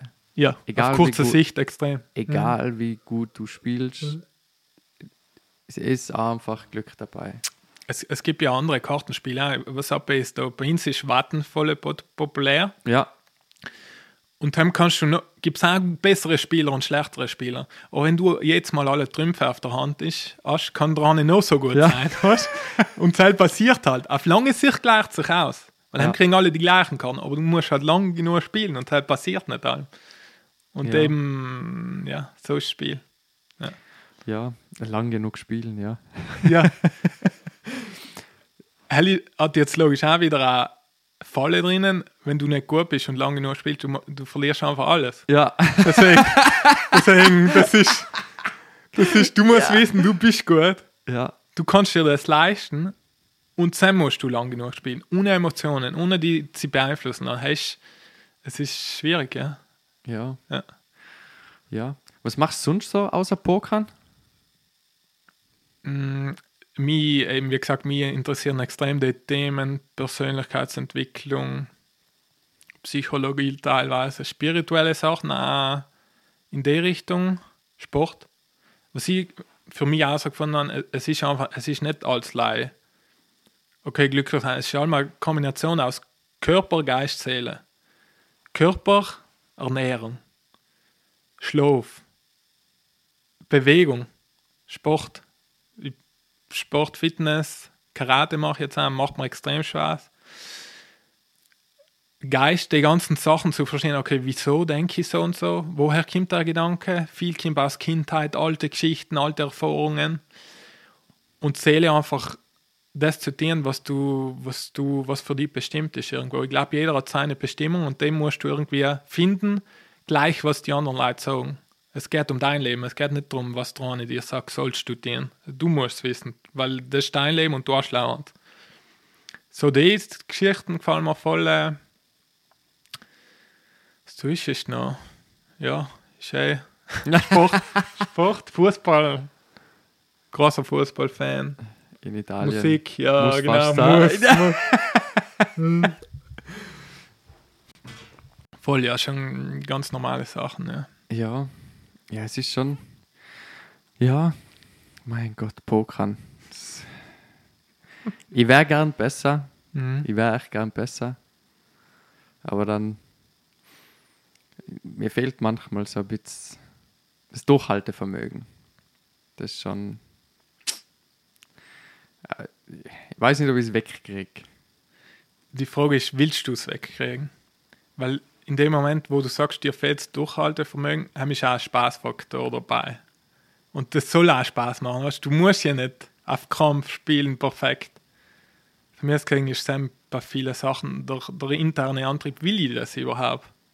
Ich weiß nicht, was, was ist dein Gefühl da? Will ich perfekt spielen? Ich will immer perfekt spielen. Okay. Ich will nur nichts dafür tun. ja, eben ist äh, schwierig. Ja. Also wollen würden, tue ich, tue ich schon, aber halt, es ist wieder ein, an, also wieder ein neues Projekt, das viel Zeit kosten Ja, ja, würde. ja, es geht nicht verheiratet. Aber was ich, was ich schon glaube, und da bin ich vielleicht auch ein bisschen zu selbstbewusst, ist, dass sie das Potenzial hätten, ein sehr guter Spieler zu sein. Mhm. Aber es ist vielleicht ein bisschen meine Ego, das aus, aus uns Pokerspielern ähm, spricht. Aber das glaube ich schon, wenn ich, wenn ich, wenn ich die Zeit investieren würde, die glaubt, dass ich brauche Mhm. in der Woche, Mhm.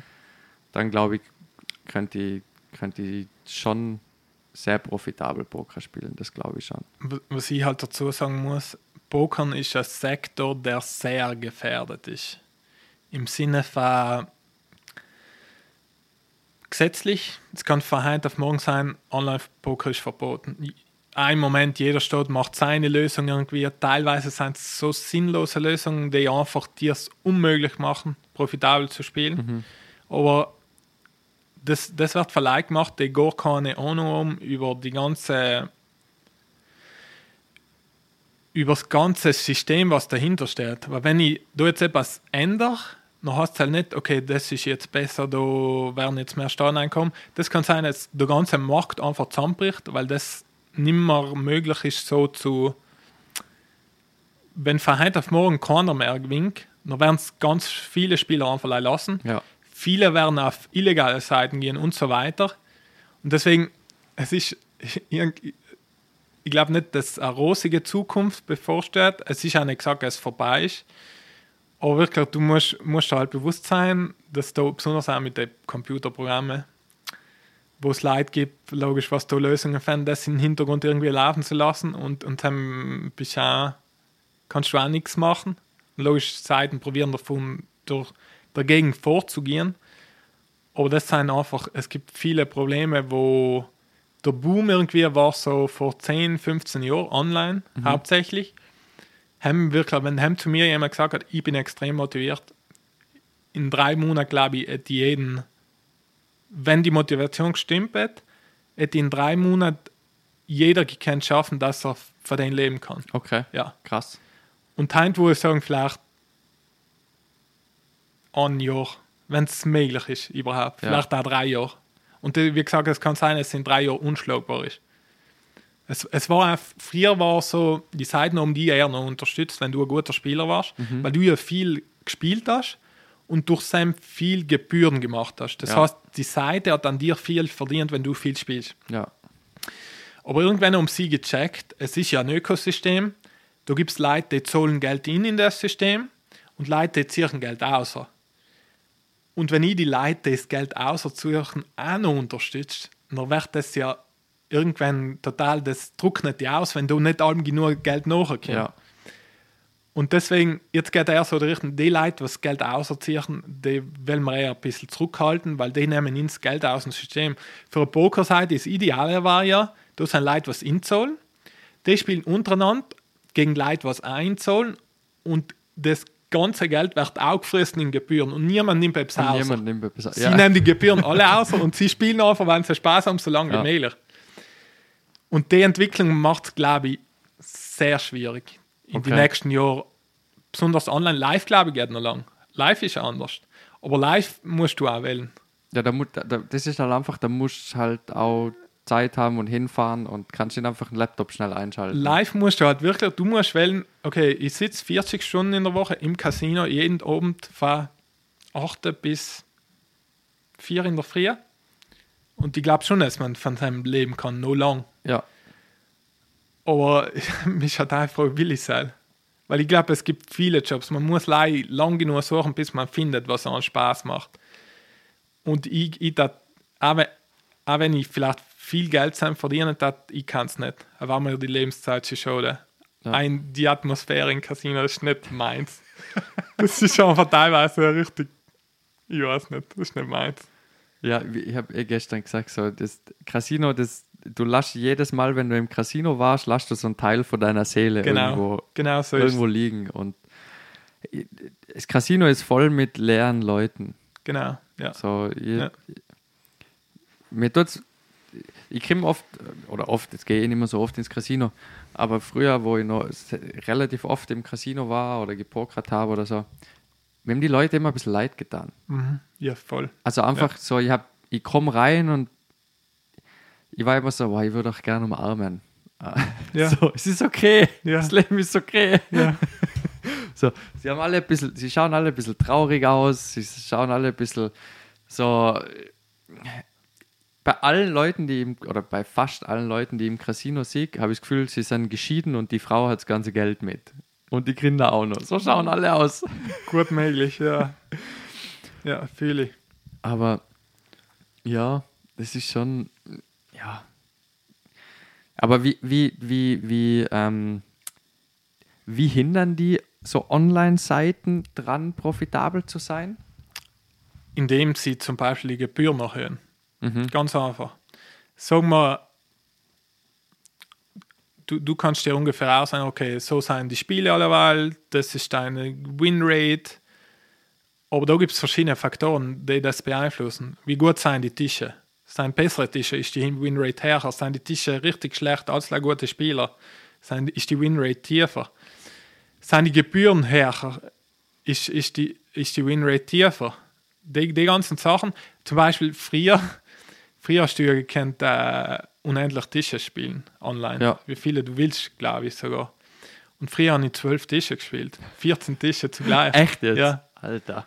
Aber es, alle wundern sich halt, du fängst mit an, dann spielst du zwei, dann spielst du vier. Das geht irgendwie automatisch all mehr, weil du die Strategie kennst du irgendwann. Ja. Es ist auch nicht so, irgendwann hast du das so intus, du weißt schon, du tust das und das, wenn das passiert, du tust das und das, wenn das passiert. Ja. Das heißt, du denkst auch nicht aktiv jetzt mal drüber nach.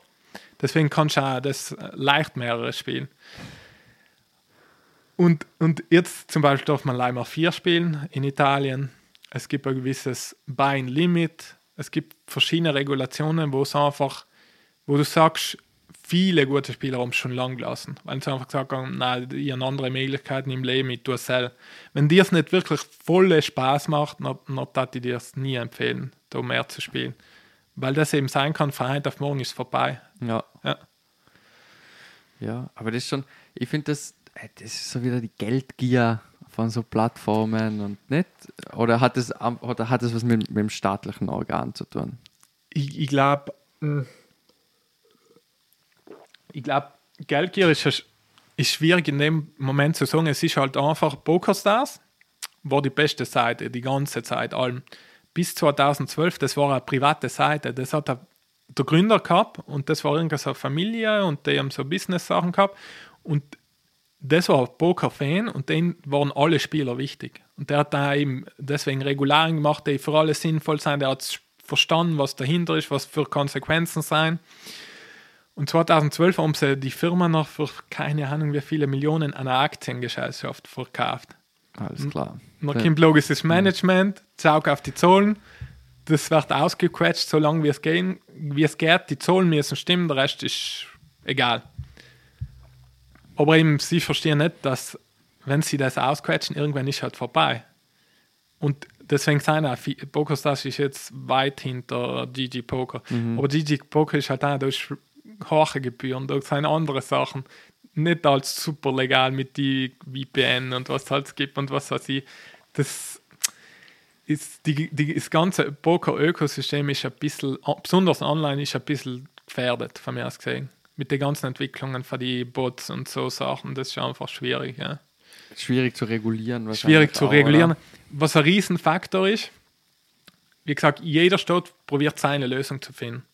Aber was probiert, passiert ist, dass die Spieler dann in Pools getrennt sein. Aber der Pokermarkt lebt ja, wenn du einen großen, riesigen Pool gemeinsam ist, weil dann hast du die Vorteile, dass zu allem Spiele laufen. Wenn die Seite zu klein ist, noch teilweise sein kann spielen, dann geht der Freizeitspieler lieber Slot spielen, weil da läuft eh nichts. Ja. Plus, wenn große, große Pools sein, dann sind auch riesen Turniere mit riesen Preisgeldern. Halt zieht logisch Anleitungen. Und wenn, wenn selber Formel einmal ein kleiner Pool ist mit kleinen Preisgeldern, dann viele interessiert das gar nicht. Ja. Und das äh, irgendwie, das äh, verjagt auch viele Spieler, was interessiert waren. was noch lieber eben, wie gesagt, in die Slots das Geld in die haben, weil das ist auch lustig. Ja. Ja. Das ist, äh, Aber das ist jetzt zum Beispiel so wie in Bregenz. Im Casino, da ist halt davor das Concorde Casino gehabt, was Mhm. natürlich die Idioten hätten halt nicht so viel illegale Geschäfte machen sollen, selber schuld, dass man das so gemacht hat. Aber die haben ja auch zwölf Casinos gehabt oder so. Aber durch das, dass in Österreich hast halt ein Glücksspielmonopol, hat halt der Staat Österreich, beziehungsweise Ca- Casinos Austria, Mhm. hat halt das Monopol auf Glücksspiel. Das heißt, nur die dürfen Glücksspiele anbieten. Oder? mhm. Ja, jetzt bieten die halt einfach nur Scheiß. Also die Pokerturniere in Casino in Bregenz zum Beispiel, die sind einfach. Du sitzt irgendwo zwischen, zwischen Roulette-Tischen und, und Automaten. Mhm. Du hast irgendwie zehn Tische nur. Du hast viel zu wenig Tische. Drei davon sind sowieso, werden gar nicht aufgemacht, weil die könnten ja äh, Cash Game gespielt werden. Und es, es ist so überhaupt nicht einladend, Mhm. live pokern zu gehen, da im Vorarlberg. Ja. Es ist nicht einladend. Das nächste, was ich machen könnte, ist nach Liechtenstein fahren. Mhm. Die haben immens viele Tische, das ist ein riesiges Casino. So, also Ja. es, und ich finde, und die Dealer sind, die Dealer sind super. So, also wenn du in Liechtenstein spielen gehst, ist, die Dealer sind wirklich gut, äh, sehr professionell, da gibt es keine Dealerfehler die ganze Zeit. Da ist nichts. Mhm. In Bregenz im Casino das Gefühl, die haben da gerade irgendwen von der Straße aufgegabelt. Ey, jeder, jede dritte Hand hast du irgendeinen Dealerfehler, dann verzählt er sich wieder, dann musst du Okay. irgendwie, dann musst du dem Dealer erklären, wie das, wie das Spiel funktioniert. Und also weißt so, und dann denke ich mir aus, hey Leute, bemüht euch doch ein bisschen. So, die Poker-Community wäre so eine große, weil Mhm. ich kenne viele Leute, Ja. die Poker spielen würden. Aber ich so, okay, warum soll ich 60-Euro-Turnier spielen? Ein Hyper-Turbo-Turnier, wo der Dealer jede dritte Hand einen Fehler macht und Ja. die irgendwie zwischen Slots und, also weißt das ist so schade. Ja, voll. Oder? So, Ja. macht's doch den Scheiß, macht's doch auf. Lasst die Leute doch pokern, ist doch wurscht. Es ist logisch, ich verstehe eigentlich den Staat, wenn er sagt, es ist, es ist eine Grenze. Es ist Glücksspiel, Roulette, der ganze Müll. Es ist pures Glücksspiel. Es soll auch verboten werden oder stark reguliert werden, von mir aus gesehen. Und dann gibt es Schach und so, Geschicklichkeitssachen, wo du denkst, und Mathematik und so. Und Poker ist halt in der Mitte. Es ist irgendwo in der Grauzone da, dazwischen. Und deswegen ist es schwierig, ja, da eine genaue Lösung zu finden. Aber teilweise wird es halt so hart reguliert, wie Slots und so eingedämmt werden sollen. Aber es soll halt, für mich gesehen, muss irgendwie ein Mittelweg gefunden werden, weil das Spiel, es ist ein cooles Spiel, ja. Es ist viel Psychologie, Mathematik, wo du einfach Strategie mit einbringen kannst. Ja, ich denke mal so, es ist doch, lasst doch die Leute, wenn sie ihr Geld verschießen wollen Ja, und wenn sie ihr ganzes Geld verschenken wollen an irgendeine Maschine, dann lass sie doch. Dann lass es. es. Warum muss man die Leute immer zu ihrem Glück zwingen? So, warum? Kann ich sie doch nicht. Die, die gehen da freiwillig rein, die fahren freiwillig Ja. hin. Ja, okay, vielleicht sind sie süchtig. Okay. Aber dann kümmern die doch um den Menschen und nicht um die Maschine. Weil die Ja. Maschine macht, die, die macht den auch süchtig, wenn sie weniger, also die, die Maschinen machen ja trotzdem das Gleiche. Ob die jetzt im Casino in Bregenz stehen oder bei einer Tanke oder in irgendeinem anderen Spielcasino, ja. ist völlig wurscht. Der findet seinen Weg da schon hin, weil er Ja. braucht es. So. Äh, Aber beim Pokern denke ich immer so, mach doch, lass doch andere Leute auch äh, an der Gesellschaft teilhaben. es gibt halt auch immer einen kleinen Anteil, der, ja, was, das ist wie bei Alkohol, bei Drogen, bei alles. Ähm, es kann verboten, ganz verbieten ist keine Lösung. Äh, ich weiß nicht, ob ganz frei gestalten die Lösung ist. Es ist schwierig zu sagen. Ja, Ich glaube schon. Ich glaube grundsätzlich, Freilauf. ich glaube grundsätzlich ist mehr Freiheit mit den passenden Hilfs- und Unterstützungs- Prävention. Prävention oder Mhm. auch dann, dann ähm, Interventionen Mhm. oder, oder ist völlig wurscht, um was es geht, egal um welches Thema. Ich glaube einfach, Menschen können mit mehr Freiheit gut umgehen. Ich habe das Gefühl, ich habe nicht das Gefühl, dass Leute mit weniger Freiheiten glücklicher sein, als wir mit mehr Freiheiten. Auch wenn die Freiheiten bedeuten, dass ich die Freiheit habe, dumme Dinge zu tun. So. Es ist, weil, zum Beispiel Thema Drogen, Mhm. oder? Jetzt bin ich fast 30 Jahre. Wer bist du, dass du mir sagen kannst, was ich in meinen Körper pumpen kann? Wer, wer bist du?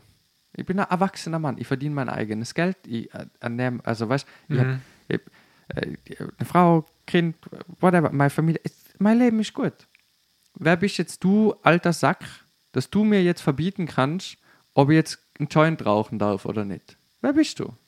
So, warum hast du jetzt das Gefühl, dass das für mich nicht gut ist? Kann ich bitte selber entscheiden, was ich mit meinem Körper mache? Wenn ich jetzt mein Kind dazu zwinge, einen Joint zu rauchen, ja, dann sperr mich bitte ein. Aber lass jeden mit seinem Körper und seinem Geld mehr oder weniger machen, was er will. Mhm. So, ich, ich habe nicht das Gefühl, dass, dass, die, dass die Überregulierung von solchen Dingen zu einer geringeren, zu einem geringeren Suchtfaktor oder ge am geringeren Missbrauch führt. Ich glaube, es führt eher zum Gegenteil. So, wenn, wenn du Spielcasinos verbietest, dann baut jemand in Las Vegas, dann baut die Mafia in Las Vegas eine Stadt nur mit Spielcasinos. Sobald du Alkohol verbietest, kommt die Mafia und macht illegal rum und Schnaps und verkauft es in ganzer Mehr. Man hat gesehen, alles, was du zu streng regulierst und kontrollierst, nützt irgendwer aus, um, um das trotzdem zu tun. Und die Leute wollen es ja. Es, muss ja. es gibt ja immer einen Anbieter dafür. Äh, es gibt ja. Ja. immer einen, einen Abnehmer dafür. Für den ganzen Alkohol, den die Mafia produziert hat, das, das ist alles weggegangen. Ist ja nicht so, als ob die Leute dann nicht getrunken hätten. Oder? Nur weil es verboten war. Ja. Oder? Prävention bin ich voll auf deiner Schiene. Ich habe das Gefühl, es ist halt oft schwierig, wenn du in einer harter Situation bist. Keine Ahnung, wo viel Armut ist, wo keine Jobs sein, wo. Ich weiß nicht, hast du hab jetzt zufällig mal so auf YouTube ein Video gesehen, wie in gewisse amerikanische Städte das mit Fentanyl da durch die Decke geht, wo du nicht mehr durch die Straßen gehen kannst, Ja. weil die Droge so günstig ist und die gleichen Wirkungen wie Kokain und so Sachen hat und sie sich einfach alle zuscheppern mit denen und da Ja. die Toten explodieren. Wie siehst du so etwas noch? Zum Beispiel, Das, wenn. in, in, zum Beispiel in Kalifornien haben Ja. die das Riesenproblem mit Obdachlosen. Ja. Die haben Zehntausende Obdachlose. Und die haben, also das ganze Konstrukt, soweit ich das jetzt von da aus beurteilen kann, hat eine bisschen längere Geschichte. Die haben, die haben irgendwann mal Gesetzesänderungen gemacht vor ein paar Jahren, dass die quasi gesagt haben, die Polizei darf diese, diese Obdachlosen von der Straße nicht mehr entfernen. Weil das ist ihr, wenn die jetzt ein Zelt aufbauen am Straßenrand auf öffentlichen Gebäuden, dann darfst du die nicht entfernen, weil das ist quasi wie ihr Haus. Mhm. So, ja, ganz simpel gesagt. Jetzt hast du da halt in sehr kurzer Zeit sehr viele Obdachlosen-Camps gehabt auf der Straße und die haben sich auch nicht mehr entfernen lassen. Und die Polizei darf die nicht mehr entfernen. Jetzt hast du die da einfach leben lassen. Oder? die einen haben vielleicht gesagt, das ist super. Was das Problem ist, ist, die kommen da nicht mehr raus, wenn du die nicht da rausholst. Also, Mhm. dass jetzt ein Obdachloser, der drogenabhängig hängig ist, freiwillig sich da einen Weg raussucht, ist praktisch null. Also, warum auch? Mhm. Halt, hast ja alles da, was du brauchst, oder? So ganz blöd gesagt. So, jetzt haben die jetzt haben in Portugal haben sie ja dieses mehr oder weniger Projekt gemacht von, von mehr oder weniger alles legalisieren, beziehungsweise den Besitz zu legalisieren oder den Konsum zu legalisieren. Den Verkauf ist, glaube ich, nicht ganz geregelt, wie, Mhm. wie das alles ist, aber ich glaube, der Besitz und der Konsum ist legal von allem, oder? Was Portugal aber hat, ist ein sehr gutes Auffangsystem. Die haben gesagt, okay, wir, wir schauen jetzt, dass wir das alles legalisieren, weil wir wollen diese Kriminalisierung von Drogenabhängigen vermeiden, weil erstens, das kostet nur Geld. Im, also, okay, irgendwann muss ich dann ja einsperren, weil ich kann ihn ja nicht 700 Mal abstrafen und sagen, ja, passt schon. Macht ja auch keinen Sinn, weil er kann es ja eh nicht zahlen. So, beziehungsweise, wenn er es nicht zahlt, dann muss ich ihn auch einsperren. Und dann haben sie irgendwann gesagt, gut, macht eigentlich gar keinen Sinn, oder? Es kostet uns Millionen von Steuergeldern für Gefängnisse etc. Lass mal gut sein, wir machen das jetzt legal und stecken das Geld, das wir uns sparen, in Prävention, oder in Intervention oder in Auffangstellen. So.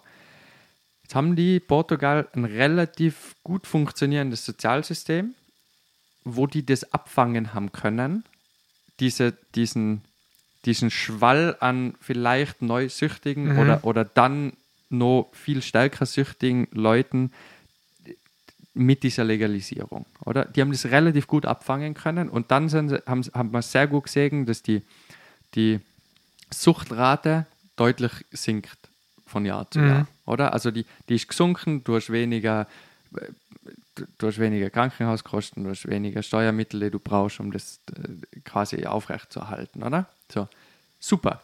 Total gutes System, hat funktioniert, können wir als Best Practice Beispiel nehmen, können wir in anderen Ländern umsetzen. Kalifornien war so, ja, finden wir gut, machen wir auch so. Was die vergessen haben, ist, dass sie kein gutes Sozialsystem haben, weil sich niemand leisten kann von Mhm. den Leuten. In Portugal musst du das nicht bezahlen, wenn Mhm. du obdachlos bist. Jetzt haben die alle Drogen legalisiert, haben aber keine Sozialarbeiter und keine Fachkräfte, die das abgefangen haben. Mhm. Oder? Jetzt hast du innerhalb von kürzester Zeit alle Drogen, äh, ähm, du hast alle Drogen legalisiert, hast viel zu wenig Sozialarbeiter, beziehungsweise das Sozialsystem ist nicht darauf aufgebaut, das abzufangen. Mhm. Hast du den Zeitpunkt verpasst. Plus hast du noch Gesetze, wo, die, wo du die Obdachlosen nicht, du darfst die nicht von ihrem Platz, wo die leben, wegholen. Was äh, aus einer menschlichen Perspektive für mich, ich finde das auch okay, Mhm. aber was du damit halt machst, ist, dass die halt einfach da bleiben. Und dann hast du Straßenabschnitte, wo Tausende von Obdachlosen nebeneinander ihre Zelte aufstellen und immer weggehen. Und du darfst die dann nicht entfernen lassen. Oder? Und das hat sich alles gemeinsam hat sich dann zusammengespitzt und hat, ist halt völlig im Chaos ausgeartet. Und ich meine, Kalifornien, also wenn du, wenn du die Videos siehst, wie es da zugeht, das ist, das ist wie in einem Horrorfilm. Die schauen aus wie Zombies. Es gibt eine Instagram-Seite, die heißt Dope Olympics oder so. Die sagen voll abgefuckt. Aber da, da sind immer so Videoausschnitte halt von fast immer von Kalifornien. Von irgendwelchen Obdachlosen, die halt völlig unterwegs sein auf Fentanyl oder irgendwelchen anderen Betäubungsmitteln und Mhm. halt irgendwie so voll zusammengekauert, nur so halb stehen, weil sie kippen ja dann auch nicht um. Und er macht halt wie so eine Sportkommentar drüber. Ist ziemlich unterhaltsam, aber Okay. auch ziemlich abgefuckt. Glaube ja. Ähm, ja, und das ist, wenn du ein System hast, das das auffangen kann, so wie jetzt in Portugal, dann glaube ich, das total gut, das umzusetzen. Ähm, und dann funktioniert das auch total gut, Drogen legal zu machen, weil du eben das Geld für. Erstens, ich wäre sowieso dafür, weil du hast, ich glaube, du hast über 90 Prozent von allen Leuten, die an einer Überdosis sterben von Drogen oder beziehungsweise die von Drogen sterben, sterben nicht wegen einer krassen Überdosis, sondern weil du Stoffe in diesen Mitteln hast, die die Droge verunreinigt. Und ich, ich bin mir aber nicht sicher, es kann eine äh, falsche Zahl sein. Aber ich habe das Gefühl, es ist relativ, ich hab, kann mich, glaube ich, kann mich erinnern, dass es relativ hoch ist, die Zahl. Dass es nicht an, wenn das pur gewesen wäre, wären die nicht gestorben. Oder? Und das ist gerade so mit heutigen Zeit, oder? Viele Leute ziehen Koks, oder? Und dann hast du halt, wenn du Koks mit Fentanyl streckst, dann kann es halt echt sein, dass du einen Herzinfarkt kriegst. Auch Mhm. relativ jung, oder? Deswegen klappen ja die ganzen Hollywood-Stars zusammen, oder? Und da stirbt wieder einer und da stirbt wieder einer. Das ist alles Koks, das gestreckt ist mit Fentanyl, Mhm. oder? Und dann hast du einen Abbau und einen Downer und dann kriegst du einen Herzkasper, oder? Wenn du aber staatliche Programme machst, wo du diese Drogen in und du musst die ja nicht in Kiloweise verkaufen. Du kannst ja in Tagesrationen verkaufen oder Wochenrationen oder du musst ja nicht gleich 500 Gramm Koks verkaufen. Mhm. Du kannst dem ja ein Gramm, du kannst ja sagen, jeder hat 2 Gramm Koks in der Woche gut oder so, darf das halt kaufen, keine Ahnung. Und du hast aber reines Kokain, dann kannst du sicher sein, dass da niemand dran hops geht. Außer er mischt es dann selber mit Mhm. irgendwas. Oder? Und dann plötzlich senkst du auch die Todesrate extrem. Oder?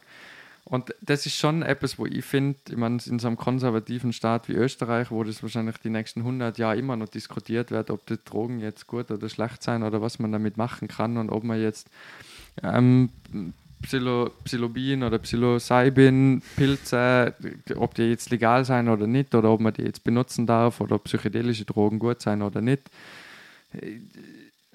Es ist so, Leute, mit dem richtigen Umgang können diese Dinge sehr gut wirken. Mhm. So. Und mit dem schlechten Umgang und gestreckt und verunreinigt mit anderen Dingen sind die Dinge halt einfach, sind Drogen halt einfach scheiße. Aber so, du haltest niemand davon ab, nur weil du es illegal machst, diese Drogen zu konsumieren. Mhm. Das Einzige, was du machst, ist, du, du, du gibst, du bringst, du, du, setzt, du setzt den Leuten in deiner Gesellschaft dem Risiko aus, dass sie verunreinigte Stoffe kriegen. Das ist alles, was du tust. Weil sie nehmen es trotzdem. Mhm. Und zwar in massiven Mengen. Ich glaube, der, der Koks-Verbrauch in Innsbruck ist innerhalb von fünf Jahren hat sich verdreifacht. So, eh, überall, alle. Ist so, aber erstens, du machst Milliarden Steuerumsätze. Weißt du, wie viele Leute sich gern entspannt vielleicht in der Früh vor dem Arbeiten eine Nase Koks einballern würden? Ganz viele. Und wenn das rein wäre, wäre das überhaupt kein Stress. Oder? Aber dann ist halt gestreckt mit da und vielleicht ist noch Speed drinnen oder sonst irgendein anderer Scheiß. So mühsam. Ich glaube, das ist leider Gastro so. Das ist nicht Das würdest du unterschätzen. Glaub Ehrlich? Mir. Aha. so. Glaub mir. Es ist. Also, die neue Mode, früher war es ja Gras, oder? Also in unserer Zeit, oder? Da war Gras voll in. Alle haben gekifft, oder? Alle waren so, ja, und dann und Joint und ja, und umso mehr, umso besser und uh, cool, oder? Und heutzutage, die koksen alle. Und, und Ecstasy und, und MD, Tja. das sind die neuen Modedrogen. Mhm. Vor allem Koks. Es ist, also, ich habe ein Jahr als Türsteher gearbeitet und da, du merkst erstmal, wie viele Leute koksen eigentlich. So, und alle Gesellschaftsschichten. Und koksen meistens die, die nicht gerade nichts haben. Mhm. So, die gute Mittelständler, die sich mal leisten können, einmal 200 Euro im Monat für Koks auszugeben. Und das ist ja nicht viel, oder? 2 Gramm Koks. Mhm. So. Aber wenn ich jetzt weiß, ich krieg pures, reines Kokain, auch Gras oder völlig wurscht was, und das ist pur und rein und gut, so, dann kann ich auch Geld damit investieren, um den Leuten sagen, wie ich damit umgehen kann und was das Mittel macht und wann ihr das benutzen sollt und wie ihr das benutzen sollt. Und es gibt relativ gute Studien von Harvard aus. Das macht die Leitung, hat da der Dr. Professor, keine Ahnung, Karl Hart, so ein Mhm. Schwarzer mit Dreadlocks, glaube ich, hat er. Und der ist der Leiter von, dem, von der psychedelischen Studienabteilung in Harvard. Mhm. Und er ist ein sehr großer Verfechter und sehr lautstarker Verfechter, hat er zwei Bücher geschrieben von diesen, ähm, wie man richtig mit Drogen umgeht und wie man die richtig konsumiert. Und er konsumiert selber Heroin und Kokain und halt, aber alles richtig, Mhm. intelligent. Und dem kannst du das halt nicht absprechen, weil er halt, der hat einen PhD, der ist Leiter von, ha von der Harvard-Studienrichtung, so da, Mhm. der weiß, von was er redet. Oder? Und ich sehe einfach mehr Indizien dafür, wenn du ein funktionierendes Gesundheitssystem hast und ein Abfangsystem, dass du Drogen legalisieren solltest. Weil das Einzige, dem du schadest, ist den Leuten, die das wirklich konsumieren und die konsumieren es sowieso.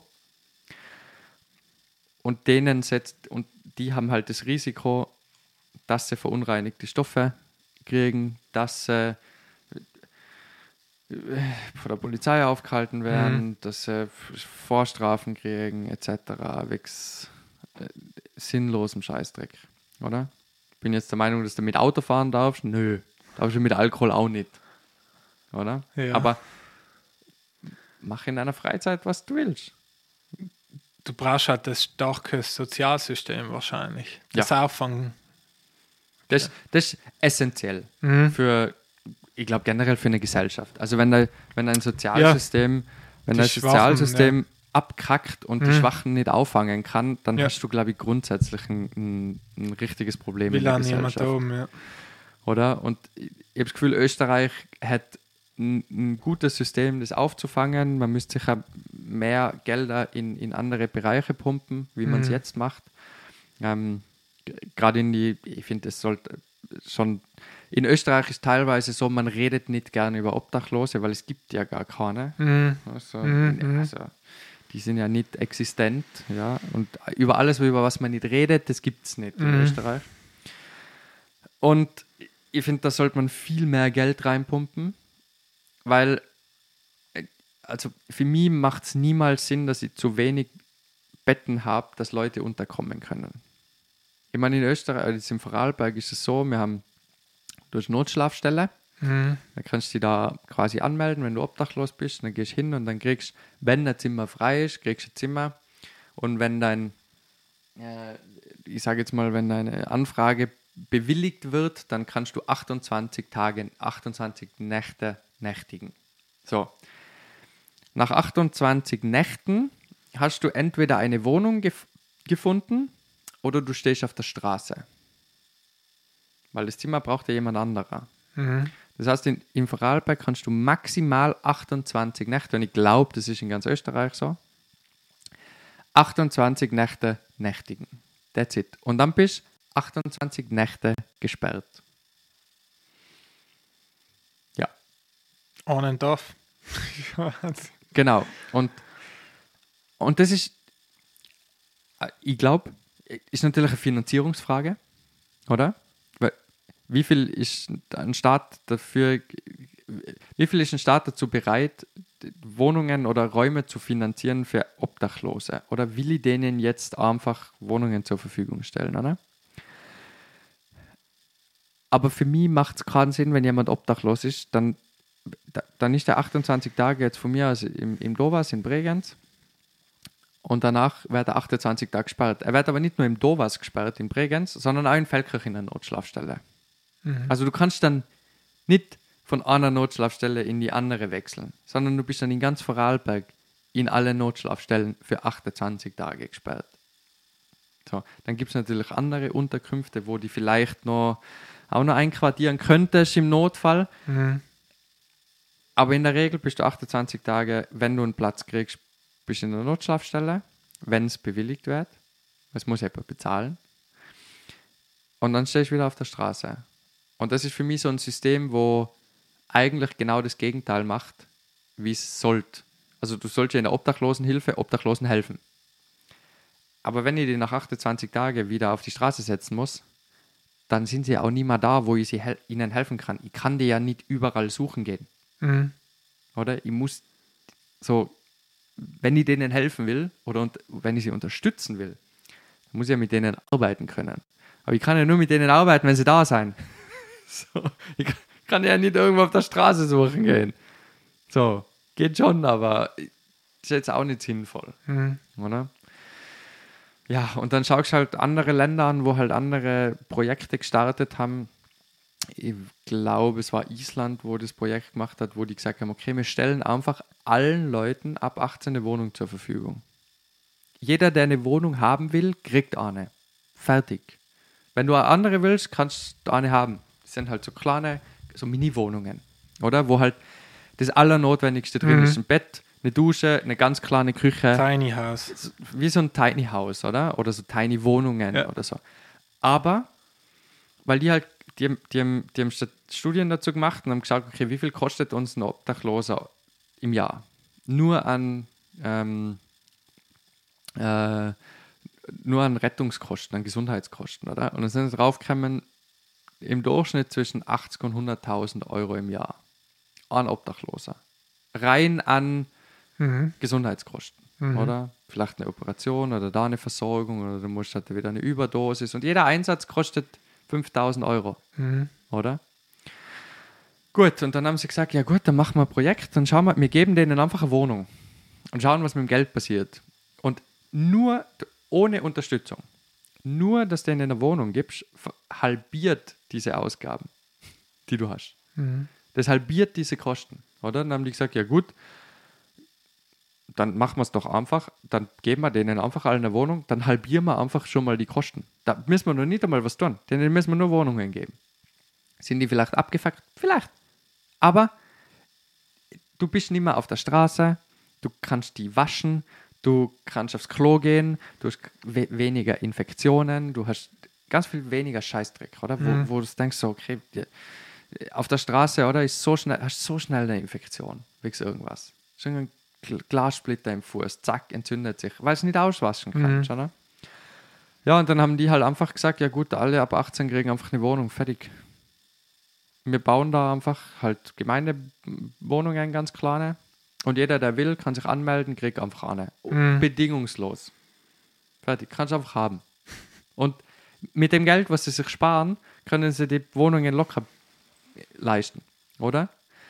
Und was halt auch ist, wenn jemand eine Wohnung hat und sich duschen gehen kann und sich pflegen kann, auch wenn er vielleicht drogenabhängig ist oder sonst irgendwas, dann kannst du dem viel leichter helfen oder viel leichter unterstützen. Dann kann der viel leichter einen Job finden. Weil äh, würde ich jetzt einen Obdachlosen anstellen, der vielleicht arbeiten könnte, der sich aber nicht waschen gehen kann. Die hält einen Monat lang. De- Den würde ich als Arbeitgeber nicht einstellen, Mhm. oder? So. Und es sind halt so Kleinigkeiten, wo ich mir denke, so, ja, wäre schon mit einem guten Gesundheitssystem und einem Auffangsystem kannst du die Leute viel mehr Freiheit geben, als wie, wie, wie du sie einschränken solltest. Gerade in solchen Belangen, also was den eigenen Körper angeht. Mhm. So. Du musst sie ja nicht äh, besoffen Auto fahren lassen. Das machen wir mit Alkohol auch nicht. Mhm. So. Aber da muss halt, ja, ich bin generell ein, ein, ein sehr ein Freund von Drogen zu legalisieren. Ich finde, es gibt keinen, es gibt keinen Grund, der dagegen spricht, Drogen illegal äh, zu halten. So. Du schadest nur den Menschen, die es konsumieren. Und die konsumieren es sowieso. Mhm. Und ich glaube auch, dass Drogen ganz viele gute Dinge machen können. So, wenn du es im, im richtigen Setting nimmst. Im, und was du natürlich dann auch machst, ist, du kannst zum Beispiel, wo du dann die Türen für öffnest, ist halt, wenn du gewisse Substanzen benutzen kannst, legal, dann kann ich mit denen eine Therapie machen. Und eine Psychotherapie mit MDMA oder LSD oder vielleicht äh, sonstigen mit, mit, mit Ayahuasca oder ähm, Ibogaine, all diese psychoaktiven Substanzen, diese Psychotherapien, die sind sehr erfolgreich Ja. in diesen Ja, Studien, klar, die sie klar. gemacht haben. Und ich, ich kenne Leute, die das auch in Österreich und in der Schweiz machen, aber das ist halt alles illegal. Oder? Und das sind aber nicht irgendwelche Drogis, die da lustig, lustig irgendwie sich, äh, keine Ahnung, Drogen reinballern und das Gefühl haben, sie machen da jetzt eine auf Psychotherapie, sondern das sind äh, aus, weiß, ausgebildete Therapeuten, die das mit einem ärztlichen Ding machen, aber die machen das halt alles unter der Hand, Mhm. oder? Und riskieren, dass sie Strafe kriegen.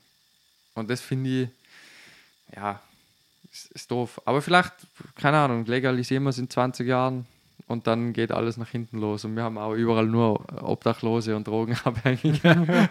so. Na, ich glaube, Aber wisst ihr in Italien? ich bin zu ignorant, um mich zu informieren. Keine Ahnung. Es ist Ehrlich. vielleicht besser. Ich, ich glaube, es hat schon auch so Gesetzesinitiativen gegeben, alles zu legalisieren. Weed und so, aber ich bin auf die, in dem Thema komplett durch. Ich habe nie einen Joint geraucht in meinem Leben. Krass. Nie gechickt, nie nix. Ja. Gesund. Vielleicht Gesund? bist du deswegen so positiv. bist nie, bist nie Nein. im Bach gegangen. Oder, oder in Studien kenne ich auch, wo sie die Antidepressiva und die absetzen können, weil die Therapie viel besser wirkt durch Unterstützung. Ayahuasca und so war ja, haben wir ja auch viele gute Geschichten gehört. Ja. Alte Traumen und so aufzuarbeiten. Halt hat mich mehr interessieren. So normale Drogen. Weiß nicht. Ich glaube, es ist einfach halt, es braucht einfach das richtige Setting, den richtigen Umgang damit. Oder ich meine, viele Junge missbrauchen einfach Drogen. Oder? Habe ich selber auch. Oder? Du, du nimmst es. Warum nehme ich einen Upper um 12 am Abend?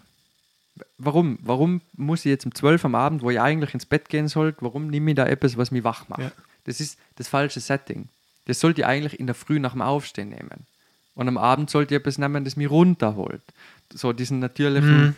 Fluss irgendwie einzuhalten. Oder Und der Riesenthema ist sicher auf die Verunreinigungen. Wenn du Horror-Trips oder so erlebst, glaube ich, bist du fürs Leben. Keine Ja. Ahnung. Ja, und Ja. es ist halt jeder Trip oder jeder Konsum Risiko ist allem dabei. ist einfach ein Roulette-Spiel manchmal. ja. Oder? Vor allem, wenn du chemische Drogen hast. Oder? Und dann hast du halt, sagen wir Ecstasy. Oder? Ist so, ich meine, gibt es schon ewig lang, aber ich habe das Gefühl, Ecstasy ist halt immer bei den Jungen sehr beliebt. Oder? Aber das ist wie Roulette spielen.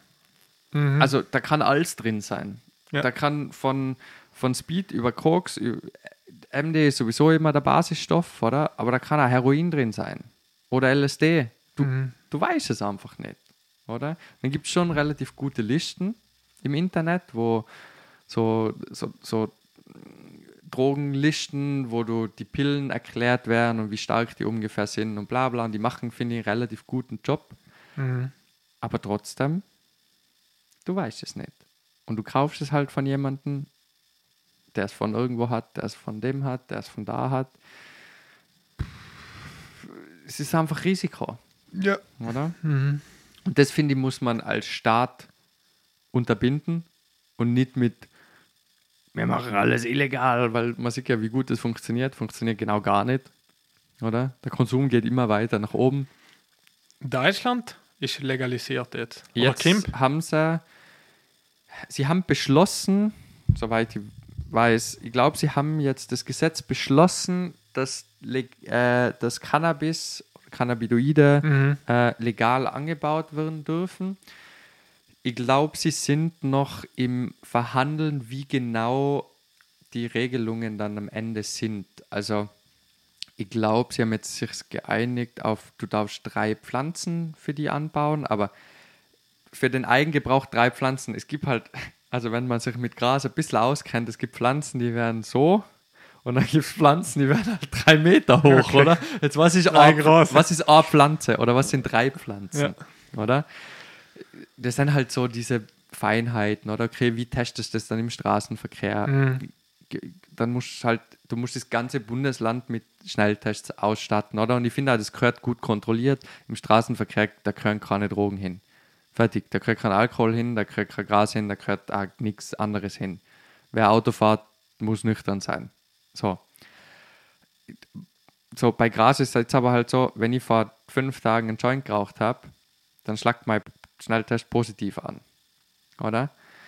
Heißt es, dass ich deswegen beeinträchtigt bin? Nö. Oder? Bei Alkohol weiß ich relativ schnell, okay, habe ich jetzt noch Promille oder nicht. Und solche Tests braucht es halt, es braucht Grenzmengen, du brauchst Grenzwerte. Ja, und ich glaube, an dem sind sie jetzt nur am Schauen, wie sie das ganz genau machen. gibt ja zum Glück viele Bundesstaaten in Amerika, wo schon vorgemacht haben, wie das funktionieren kann, gerade mit diesen Tests und so.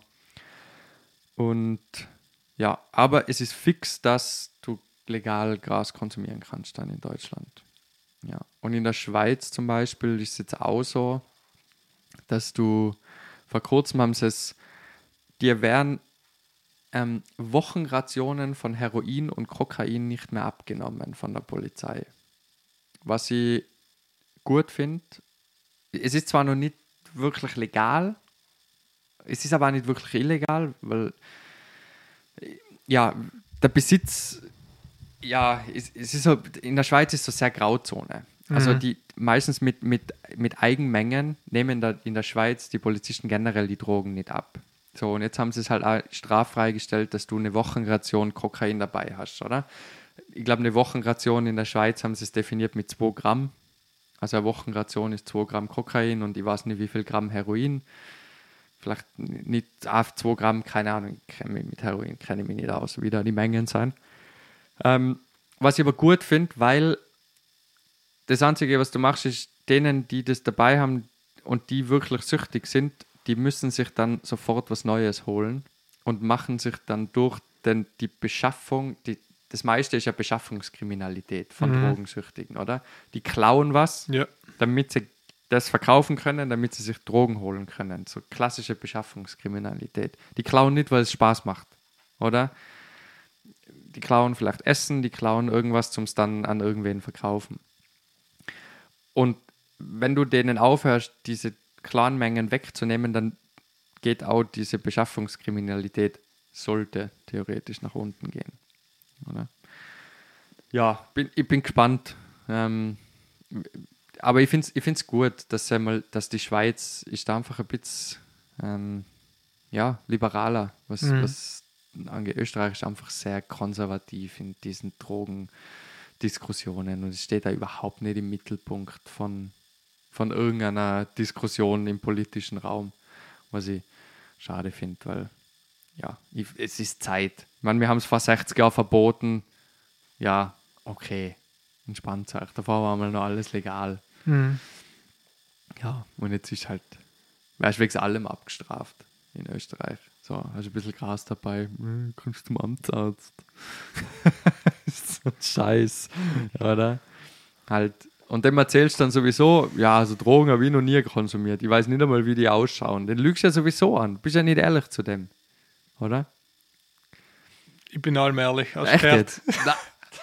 Niemals! Der Polizei. Ich liege gleich auf dem Pokertisch, weißt du? Jetzt? der Ausgleich. ja, da, da bin ich vielleicht ehrlich. Okay. Ja, Polizei niemals die Wahrheit sagen. Niemals. Du hast keinen Vorteil davon. Gar keinen. Nie. Ich glaube, äh, Karma. Deswegen bin ich allem ehrlich. Ja, Ich krieg's irgendwann zurück, wenn ich liege. ja, aber. Ja. ich hab- ich bin teilweise zu, zu ehrlich. ja, ich glaube, ich habe der Polizei noch nie in meinem Leben die Wahrheit erzählt. Egal, was sie mich fragen. Woher ich komme, sage ich irgendeinen anderen Ort. Ist völlig wurscht. Einfach aus Prinzip, Okay. weil die hat es nicht zum Interessieren, wo ich herkomme. Ich, wenn jetzt ein wildfremder Mensch auf der Straße an, anredet und sagt, woher kommst du denn? Dann, also, weißt du, so, so, ja, und wohin fahren sie? Und was haben sie dabei? Dann würde dem würde ich auch keine Antwort geben. Würd, du schon? Es kommt drauf an. Wenn der Vibe stimmt, glaube ich, sagen, ja, Südtirol. Ich bin da gerade unterwegs. Ja, Aber wenn ich schon merke, du merkst am Vibe, ja. glaube ich. Ich habe einfach ich keine guten Erfahrungen mit Polizisten gemacht. Das Okay. ist einfach immer, ich so, wenn du irgendwas finden willst, was ich falsch gemacht habe, dann, dann ich hilf dir nicht. Mhm. So, du findest sicher irgendwas, was nicht ganz dem Rechten nachgeht bei mir. Ist Logisch, aber Mhm. ist dein Job, nicht meiner. So, wenn selber nicht drauf kommst, dann ist gut. Ah, immer, ich fahre ja so oft über die Grenze, oder? So zwischen Österreich und Schweiz. Immer, fast jeden Tag. Und auch wenn mir irgendein Zöllner fragt, woher ich komme, immer von irgendwo anders. Wohin fahren sie? Ich muss nur schnell zum Bahnhof. Ich muss nie zum Bahnhof. ich muss, muss nur schnell jemanden holen beim Bahnhof. Ah ja, ist gut. Haben sie irgendwas dabei? Na, na, ganze Kofferraum voll mit Essen. Okay. Ja. Solange es gut geht. Ja. Und ja. Ich weiß nicht, ich habe einfach nie, ich habe nie Vorteile gehabt, wenn ich der Polizei die Wahrheit gesagt habe.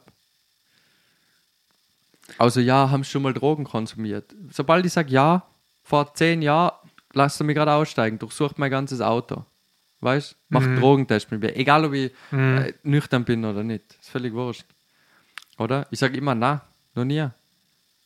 Ja, aber haben sie nicht einmal, na, noch nie, kenne ich nicht. Ich weiß nicht einmal, wie man Drogen schreibt. so, genau so.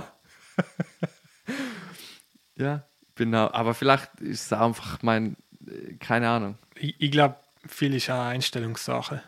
Ich, ich bin schon noch überzeugt. So, habe das Bild so, die Polizei hilft mir. Das ist in meinem Kopf drinnen. Und dann, glaube ich, gibst du deinen Vibe aus und nachher machst du auch mehr die Erfahrungen.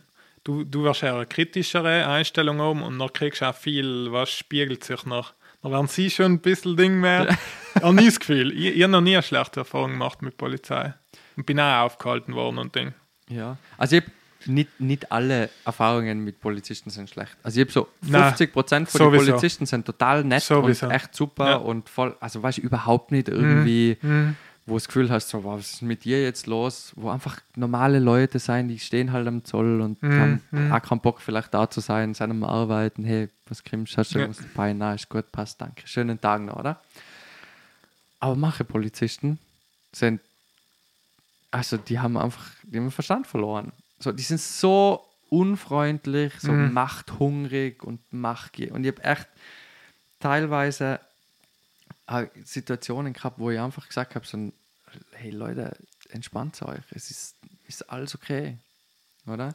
Ich mein, wenn so, wenn die so, so, ein Kollege, oder? Das ist so der unschuldigste Typ überhaupt, oder? Dann hat dann auch die Polizei aufgehalten, haben sie gefragt, ob er Drogen konsumiert gehabt hat schon irgend, oder, oder? Und er hat gesagt, na, hat er nicht. Ja, noch nie. Und er so, ja, halt vor zehn Jahren war ich mal in Amsterdam, oder? Dann haben sie einfach aus dem Auto aussteigen lassen, hat sich bis auf die Unterhosen ausziehen müssen, oder? Haben sie komplette Leibesvisitation gemacht. Und ich denke mir so, ihr seid solche Arschlöcher, oder? Ist so unnötig. Mhm. Oder deswegen ist so, so wenn ich da schon die Wahrheit sage, dann. Sie haben es nicht geglaubt. aber da ist so. Bei mir war es gleich gehen. Nein, nie nix. Nein, nein. Außer bis die Unterhose. Ja. Und ich war halt, ich bin nie ehrlich. Und dann ist halt so. Ich, ich weiß auch nicht so. Wenn wir vor Gericht stehen, gut, dann bin ich schon ehrlich. Aber bevor du mich nicht vor einen Richter zählst, muss ich dir, ich bin nicht verpflichtet, dir die Wahrheit zu sagen. Und durch das, dass ich halt echt viele Situationen mit Polizisten gehabt habe, wo, wo, wo ich echt gesagt habe, so Bro, du nutzt echt gerade da deine Macht aus und finde überhaupt nicht cool. Und manche haben es ja überhaupt nicht im Griff, wie man mit Leuten redet. Also ich glaube, die sind auch in ja, also die können auch generell nicht so gut mit Leuten reden. Egal, ob die jetzt Polizisten wären oder nicht, die haben das irgendwie nicht so, so intus reden. Und dann gerade letztes Mal, letzte Woche bin ich über den Zoll gefahren von, ich glaube, durch Lustenau und dann über Au, über die Grenze ähm, Richtung Schweiz von Österreich.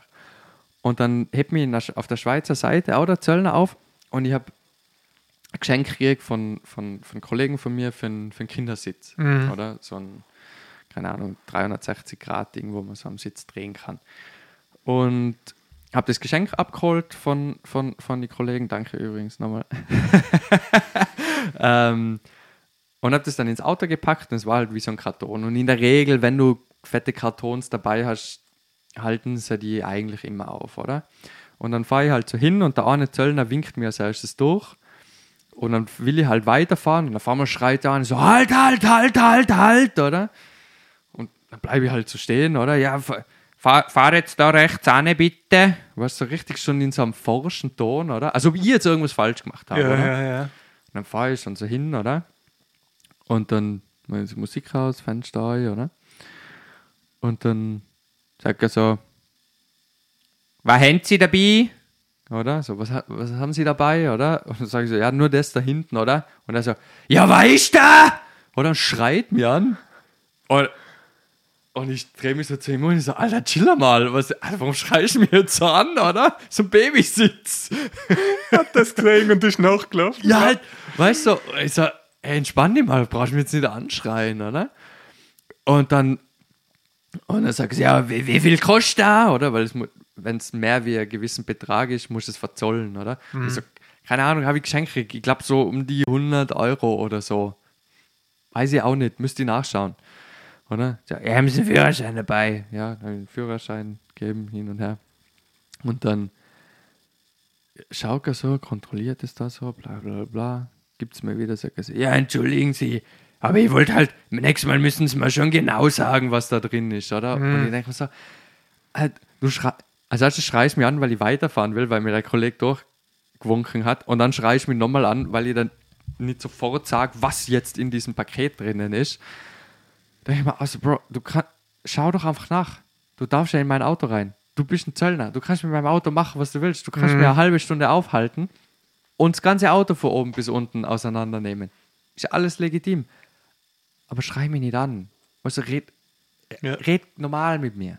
So, so die Frage, haben Sie irgendwas dabei? Ja, ja, das da hinten. Keine Ahnung, frag, äh, mach irgendwas, oder? Haben Sie irgendwas dabei? Ja, eben nur ein paar Kappen dabei und einen Rucksack habe ich auch noch dabei, ein Kindersitz ist im Auto. Wa- was was Ja. willst du jetzt von mir, oder? Und ich habe das schon so oft erlebt, dass manche Zöllner sind so, so rabiat und, und sind richtig so, richtig so, richtig ungut. Und ich habe so, hey, Leute, entspannt euch. Alles gut, ist alles gut. so. Ich glaube, Zöllner ist aber auch kein Traumjob, gell? Du gehst in die Leute live auf die Nerven. Ja. Ich glaube, du kriegst auch viel Ding. Niemand will so um irgendwie. Ja. Sie sind schon das gewesen, glaube ich, dass sie so da wieder Ding kriegen, ja. Aber es ist so, ich denke mal, es ist so schade, oder? Weil, wart doch, wie ich reagiere. Wenn ich ein Arschloch bin, dann kann ich auch ein Arschloch zu mir sein. Aber eigentlich finde ich, ich, ich will von dir, Zöllner, dass du, du sollst mehr Verantwortung übernehmen über dein Verhalten wie ich. Weil ich bin ein Zivilist, oder? Dass ich mich nicht aufhöre, ist viel verständlicher, als wie das, dass du dich nicht aufhörst. Weil du solltest der sein, der die Situation beruhigt und nicht der, der die Situation eskalieren lässt. Weil wenn ich jetzt einen richtig schlechten Tag gehabt hätte, dann hätte ihn wahrscheinlich zurück angeschrien. Oder? Einfach weil du hast manche Tage, da ist einfach alles scheiße, dann hast du vielleicht noch mit der Frau gestritten und im Job hast du irgendwie einen Kack gehabt und mit dem noch eine Diskussion und dann kommst du noch zu dem Zöllner und da schreit die auch noch an. und du denkst so, na, du büßest das jetzt, du musst jetzt, du musst jetzt da das aushalten, oder? Und wenn dann ein Zöllner hast, der ganz ruhig mit dir redet, easy, oder? Dann ist alles gut. Aber wenn du so einen Zöllner hast, wo die anf anschreien anfangen, dann denkst du auch so, hey. Oder hab beim, Ja. sind wir nach London geflogen. Ach, Ich hab's na, im Nachhinein so lachen müssen, das hat mich echt aufgeregt. Äh, bin nach London geflogen mit, mit einem von meinen besten Kollegen, mit dem Kevin. Mhm. Und dann äh, sind, wir, sind wir halt mit, dem- mit dem Auto zum Flughafen, hat uns ein Kollege ab, abgeliefert. Und dann sind wir halt rein und dann musst du halt auch durch den Zoll und halt ja, Sicherheitsschranken. Und dann ähm, musst muss, äh, dann musst du halt so Abstriche machen, also Bombenzeug, so, ich weiß nicht, Schießpulver, ich weiß nicht, was sie da für Rückstände testen, oder? Und ich, hab, ich creme halt immer meine Arme mit halt Handcreme und so Zeug ein, einfach fix die Tattoos und damit es halt schierner bleibt und so. Und in ganz vielen von diesen Handcremen ist Triglycerin drinnen, was halt diese Tests zum Ausschlagen bringt. Habe ich auch nicht gewusst davor. Mhm. Und dann wischt er halt so und schiebt es da halt in diesen Ding rein. Und allein, dass sie mir aufhalten, war eh wieder klar, weil halt äh, beide Hände voller Tattoos, oder? Ja, super, danke. Oder? Alle haben es durchgewunken, nur, ja, du musst mitkommen. Zufälliger Test, Ja. oder? Ich so, ah ja, okay, gut. Und dann schiebt er das rein, ja, ist positiv Sprengstoff, oder? Tasche durchsuchen. Ich so, ja. Und dann kommt halt ein neuer Zöllner, der das halt die Durchsuchung macht, oder? Und dann sage ich halt, in der Schweiz gibt es zwei Begrüßungen, einmal Grüezi und einmal Hoi, oder? Und Grüezi ist so wie, so wie Grüß Gott, wie man früher gesagt hat, so ein bisschen förmlicher oder ein bisschen höflicher, oder? Und Hoi ist so ein bisschen persönlicher, oder? Und ich bin halt Tiroler und bei mir ist grundsätzlich sage ich zu allen Servus, oder? Und in der Schweiz sage ich auch immer zu allen Hoi, weil Grüezi ist komisch, oder? Ja. Auf jeden Fall kommt dann der Zöllner und ich sage halt so, also so Hoi, Servus, oder? Und dann sagt er, sagt er auch so, kennen wir uns? Und ich schaue ihn so an und ich habe ernsthaft gemeint, er fragt mich, ob wir uns kennen, oder? Und ich so, na, nicht, dass ich wusste. Und dann er so, dann ist immer noch Grüezi, gell? Und ich stehe so da und ich so, du bist so ein Arsch. Weil so un, also weißt du, so, was bringt dir das? Das bringt dir gar nichts. Du willst nur, dass, dass ich jetzt vielleicht eine Reaktion mache, die du dann benutzen kannst, um deinen Alltag interessanter zu machen, wahrscheinlich. Aber sag doch einfach, hey, sag doch einfach Hallo, sag doch, habe ich jetzt dein Ego verletzt, indem dass ich zu dir Heu gesagt habe. War das jetzt so wild, dass du weißt? Ja, bei mir löst es auch ein bisschen Mitleid aus. Ja. Weil ich stelle mir vor, wie geht es in dem Mensch innerlich vor, der sicher, äh, der, der macht sich selber fertig, weißt? wenn er so schon die anderen behandelt, ja. Ja, ja aber Ist das so. ist, du bist wahrscheinlich einfach der geduldigere Mensch. Und mir hat das echt, also im ersten Moment war ich, weil mittlerweile bin ich schon so, dass ich nicht mehr auf so Zeug reagiere. Ich schaue dann halt einfach komisch, weil ich mir denke, was bist du für ein Vogel? Aber im Nachhinein, das hat mich echt aufgeregt. Ja. Weil ich so, du bist in der Position, du hast eh schon die Macht, dass du, du kannst mir den ganzen Tag versauen. Und du weißt, ich kann nichts dagegen sagen, weil wenn ich was dagegen sage, dann nutzt du das, um mich so lange zu kontrollieren, dass ich meinen Flug verpasse. Und ich kann den Flug nicht verpassen. Ich muss nach London. Mhm. So. Und das ist so eine Machtposition, wo ich mir denke, so, Bro, entspann dich. So, es ist, ist alles gut. Mhm. So. Aber ja, und ja, kann, vielleicht passiert es ja immer nur mir. Vielleicht muss ich ja echt was an meiner Einstellung ändern. Das kann auch sein. Vielleicht triggert es dich ein bisschen, ja. Das kann sein, ja. Es belastet mich immer noch ein bisschen. Ich merke es, wenn ich es erzähle. Mir so, du Wichser. du Arsch. Ah, richtiger Hurensohn. Er, er hat mich so aufgeregt. Ja. Oh, aber eigentlich sollte, eigentlich sollte ich sagen, ja, ist doch wurscht, passt schon. Können sich ja Leute viel besser damit umgehen. Aber so, Kla so Kleinigkeiten triggern Ja, mich ja, viel mehr. Wenn er jetzt Hurensohn zu mir gesagt hätte, dann wäre es mir wurscht. Wäre es mir wurscht. Aber das kleine, subtile Machtspiel, Mhm. wo wir haben. So, ich respektiere deinen Rang nicht. Ich respektiere dich als Mensch. Ist alles cool. Ich finde, machst gut, machst einen guten Job. ist alles okay. Ja. Ich habe das Gefühl, da ist halt ein kleiner Anteil in uns, in dir in dem Moment, aber auch in mir, wo du einfach merkst, ein Teil glaubt das noch, gell? Das, das, das ist der Trigger. Ein Teil in mir will da noch Ja, gehört werden. Ja. Aber wir haben alle unsere Trigger, deswegen. ja. Jeder ja, beim- andere. Ma manchmal muss ich so lachen, manchmal, manche Pokerspieler mit Kleinigkeiten kriegen's, schaffen das so gut, um andere Leute zu triggern Mhm. und aus der Haut fahren lassen, weg so, so Nichtigkeiten, Ja. oder? So, war, beim letzten Turnier war auch einer, das, mir ist das Spielverhalten grundsätzlich von anderen egal. Also egal, was die tun, mir regt es nicht auf. Weil es ist so, jeder kann tun, was er will. Das Einzige, was irgendwann nervig ist, ist, wenn jemand brutal lang sich Zeit lässt, die ganze Zeit. Das ist irgendwann so, hey, können wir bitte spielen? So, Mhm, wir spielen mhm. da jetzt nicht um eine Million Euro. so, Ja, es sind noch ja. 70 Leute drin. Ja, ja, voll. Wir sind noch nicht einmal im Geld. Und dann hat auch einer am Tisch halt also immer extrem lang für seine Hand nachgedacht. Aber wirklich immer so 20 bis 30 Sekunden. Oder was für ein, für ein Turnier einfach, es ist extrem lang. Vor allem, wenn du, sein, ja. wenn du nur, du musst nur Ja, ja. Pre-Flop callen.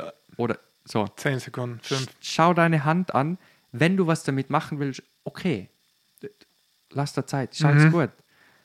Aber nicht zum, wenn du dann eh wegschmeißt, das warst du auch nach drei Sekunden. Ob du, wenn du wegschmeißt, dann warst du in der Regel nach, Mhm. die brauche ich nur anschauen. So, wenn da 5, 7 oder 9, 3 Offsuit ist, hör auf zu überlegen. Du weg die Scheiße. Und halt die immer bei jeder Hand und halt was so ganz. Ich habe das Gefühl gehabt, er probiert die Final Table Turnierspieler zu imitieren. Das habe ich das Gefühl gehabt, oder? Alter, manche Spieler an dem Tisch, Alter, nach einer halben Stunde ist da zugegangen und dann haben sie nur noch angefangen zu streiten und, und, und irgendwann nach, nach, nach, nach zwei St oder nach einer Stunde oder nach zwei ist der Spieler dann ausgeflogen oder und dann ist er, ja, du Profi, schau, dass Meta gewinnt, schon hin und her, Alter, da ist zugegangen auf dem Tisch. Und ich denke mir so, boah, Leute, er hat, es ist natürlich nervig, aber Es ich so, ist voll nervig. Äh. Aber es gibt Situationen, wo es mega Sinn macht. Voll. Ja. Voll. Ich, ich sage auch, wenn du in der Hand bist und oder irgend, manchmal, es macht Sinn. Ja. Logisch, oder? Vor allem äh, WSOP Main Event, Bubble, das war unglaublich. Ich habe halt beobachtet, der Flo ist leider von links nach rechts Glock. Jeder hat gedacht, wenn sie alle sich ins Geld fallen wollen, noch die letzte Sekunde. Und Glock und die Dealer leider die Runde nicht. Noch- Aber für Sal gibt es ja Hand for Hand. noch. Ja, aber das habe ich nicht, aber haben sie das, das haben sie nicht gespielt, Hand for Hand, oder? Sie spielen ab einem gewissen Punkt, spielen sie Hand for Hand, aber Okay. das Problem ist, das sind ja 1500 Spieler Mhm. und jetzt sind noch vier oder fünf Spieler von Geld. Das heißt, ab einem gewissen Ding spielen sie Hand for Hand, aber du kannst auch vor ein Ding Zähne außen fliegen. Ja. bringst dir schon, wenn du auf den Tisch jetzt Ja. äh, fünf Minuten länger spielst. Aber Wahnsinn. Glock, Glock, überall die Floors sein ja, was noch müssen den Countdown machen. Ja.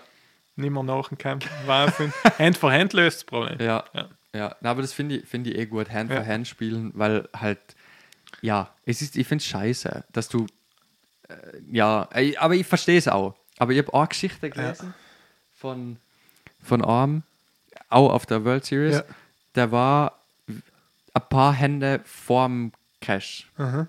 Oder? Und hat Kohle gemacht, oder? Und dann, und dann hat er zu allen Leuten am Tisch gesagt, also Leute, ich, ich muss nur ins Cash kommen. Der war eigentlich schon, der hat ein, zwei Chips gehabt oder so. Okay. Er hat gesagt, bitte, checkt es einfach durch. Ich, ich, lasst euch Zeit, ruft euch, ich muss mit dem Scheiß mein Studium bezahlen. Bitte. Ich, und alle haben nichts gemacht. Alle haben nichts gemacht. Sie haben einfach gewartet.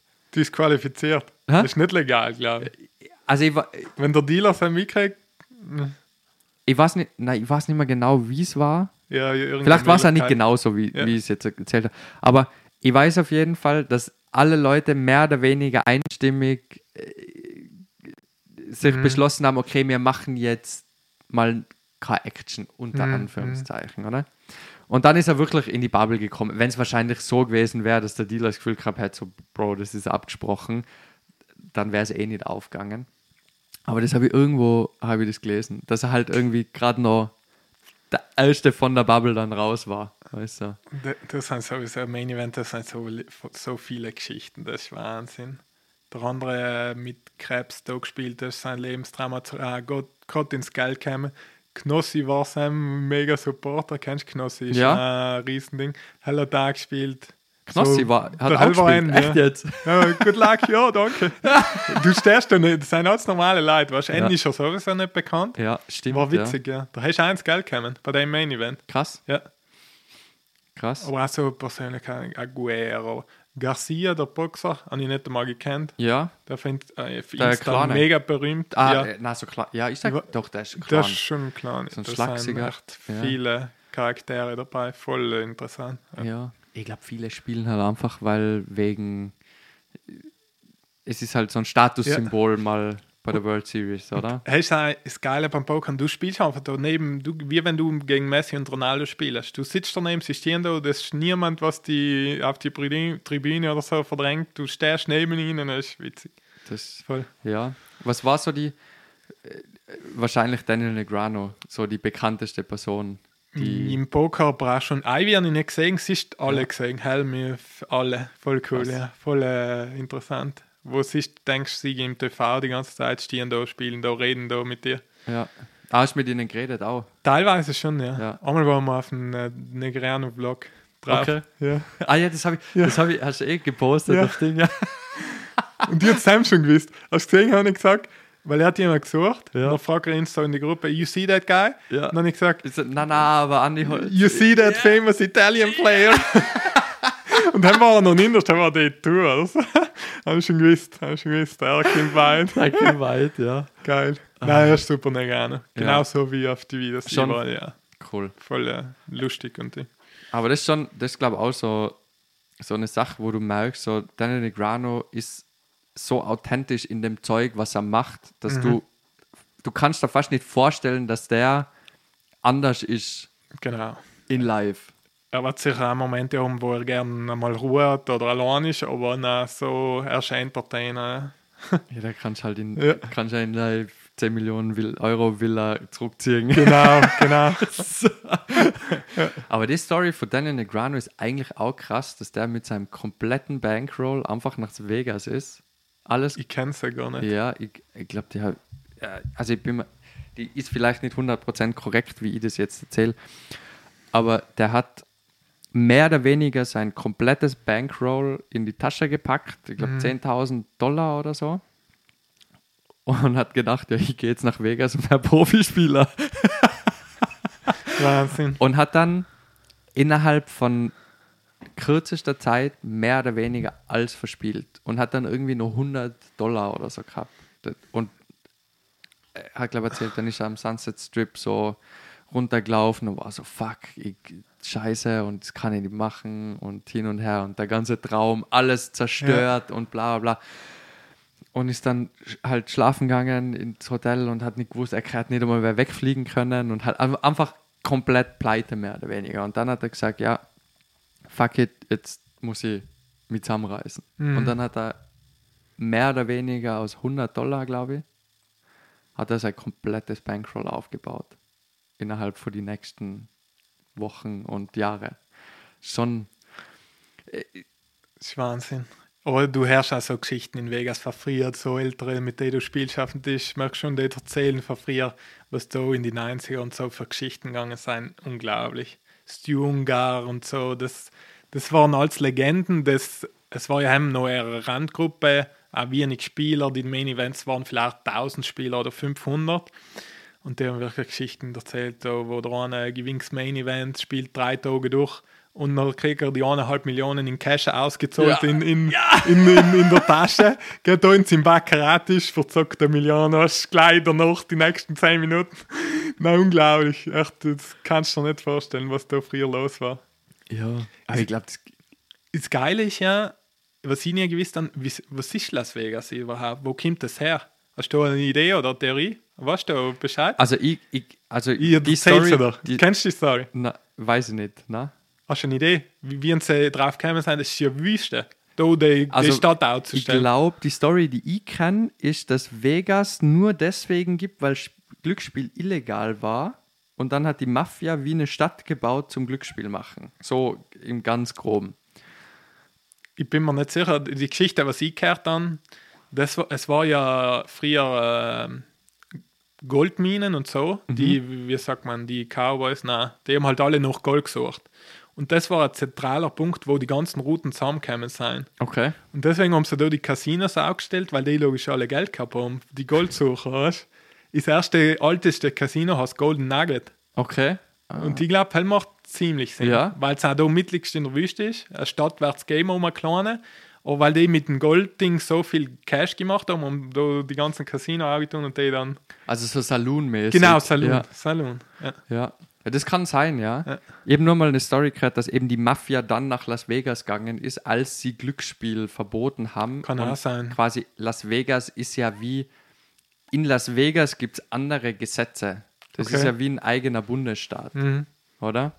Oder? Stimmt ja, das? bei den Amis, glaube ich, ist jeder Bundesstaat kann viel selber und, regulieren. und, oder Las Vegas ist ein eigener Bundesstaat, oder? Es ist bin- äh, Nevada. Nevada, ja. Ja. Genau. Und ähm, ja, Nevada ist der Bundesstaat Mhm. und Las Vegas ist die Stadt. Aber in Nevada ist halt Glücksspiel war nie illegal. Okay. Und dann hat irgendwann die Mafia beschlossen, da auch Einzug zu halten. Und Mhm. ich meine, die, diese ganzen Casinos, die sind ja, Ja. also das ist ja Geldwaschmaschine. Ja. ja. Klar, Also ich kann mir nicht vorstellen, dass da das alles mit legalen Nein, Dingen schon glaube ich. Hat der gesagt, wenn es kein Bargeld mehr gibt, glaube ich, ist da die halbe Action vorbei. Ja. ich glaube auch, viele einfach kommen da und wollen einfach etwas verzocken. Ja, ich glaube auch, du kannst halt, dann kriegst du halt mit gewaschenem Geld oder mit noch nicht gewaschenem Geld und gehst ins Casino Gehst und gehst aus mit Chips, Mhm. oder? Oder kannst Chips umtauschen in, Lass das überweisen oder keine Ahnung. Ja. oder? Und dann Mhm. hast du halt, dann hast du halt plötzlich sauberes Geld in der Tasche, oder? Kommst Mhm. mit 10 Millionen, verschmeißt eine, ist ja wurscht, Mhm, mhm, weil das Geld ist ja eh nichts wert, oder? Ja. Und mit 9 lass die halt wieder zurück auszahlen. ja. Aber das, ja, Vegas ist schon eine, eine seltsame Stadt. Vor allem, dass es auch so weltbekannt ist. Alle Mhm. kennen Vegas. Hast, was uns jetzt die letzte Erfindung ist, die haben so eine riesen äh, Glaskugel gebaut. Okay. Mit allen LEDs, ich glaube 1,2 Milliarden. Und das ist unglaublich. Das schaut aus von Weitem wie der Mond oder so. Sie können da, einmal lassen sie einen Basketball. Die Sphere. Sphere. Ja, genau. Ja. Aber ist der in, ist der in Nevada? Das ist in Vegas. Echt jetzt? Unglaublich. So etwas. Was ihnen einfällt. du hast- Sie brauchen halt auch neue Attraktionen oder so. Ja, aber halt. Und die Casinos so Größe und Prunk und Glanz und Skulpturen und Wahnsinn. Wahnsinn. Aber ist es wirklich so, dass, dass wenn reingehst, checkst du nicht mehr, also mehr oder weniger, so ist Tag, ist Nacht, so alles probiert, die drin Ja. zu halten. Es glänzt, blinkt überall, ja. ja. Ist es nicht anstrengend? Sehr. Deswegen habe ich gesagt, einen Monat, nein. nein. Eine Woche, wenn Lei als Urlaub vielleicht ein paar Tage, wenn nicht in der Szene oder so, Pokern oder so. Ja. Ein paar Tage noch bist du auf. Ah, wir waren schon in Hochsommer, hast du auch einen Nachteil. Extrem heiß, Ja. trockene Luft. Wir sind noch einen Tag Los Angeles und haben mich halt ein bisschen mehr Luft da. Ist viel besser, hat mir viel Mhm. Ja. mehr gefallen. Ja. Aber wie findest du LA?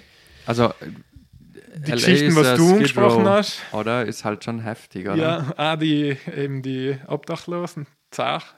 Äh, Kulturschock, habe ich nicht gewusst, dass es so zart ist. Wirklich Karton, Häuser und so und die Einkaufswagen und überall zugemüllt. Sonst, äh, wir, waren Venice Beach, ist schon schön. Ja. Und auch so Muscle Gym und was ist da als Ja. Skateboard, Parks, cool, schön. Ja.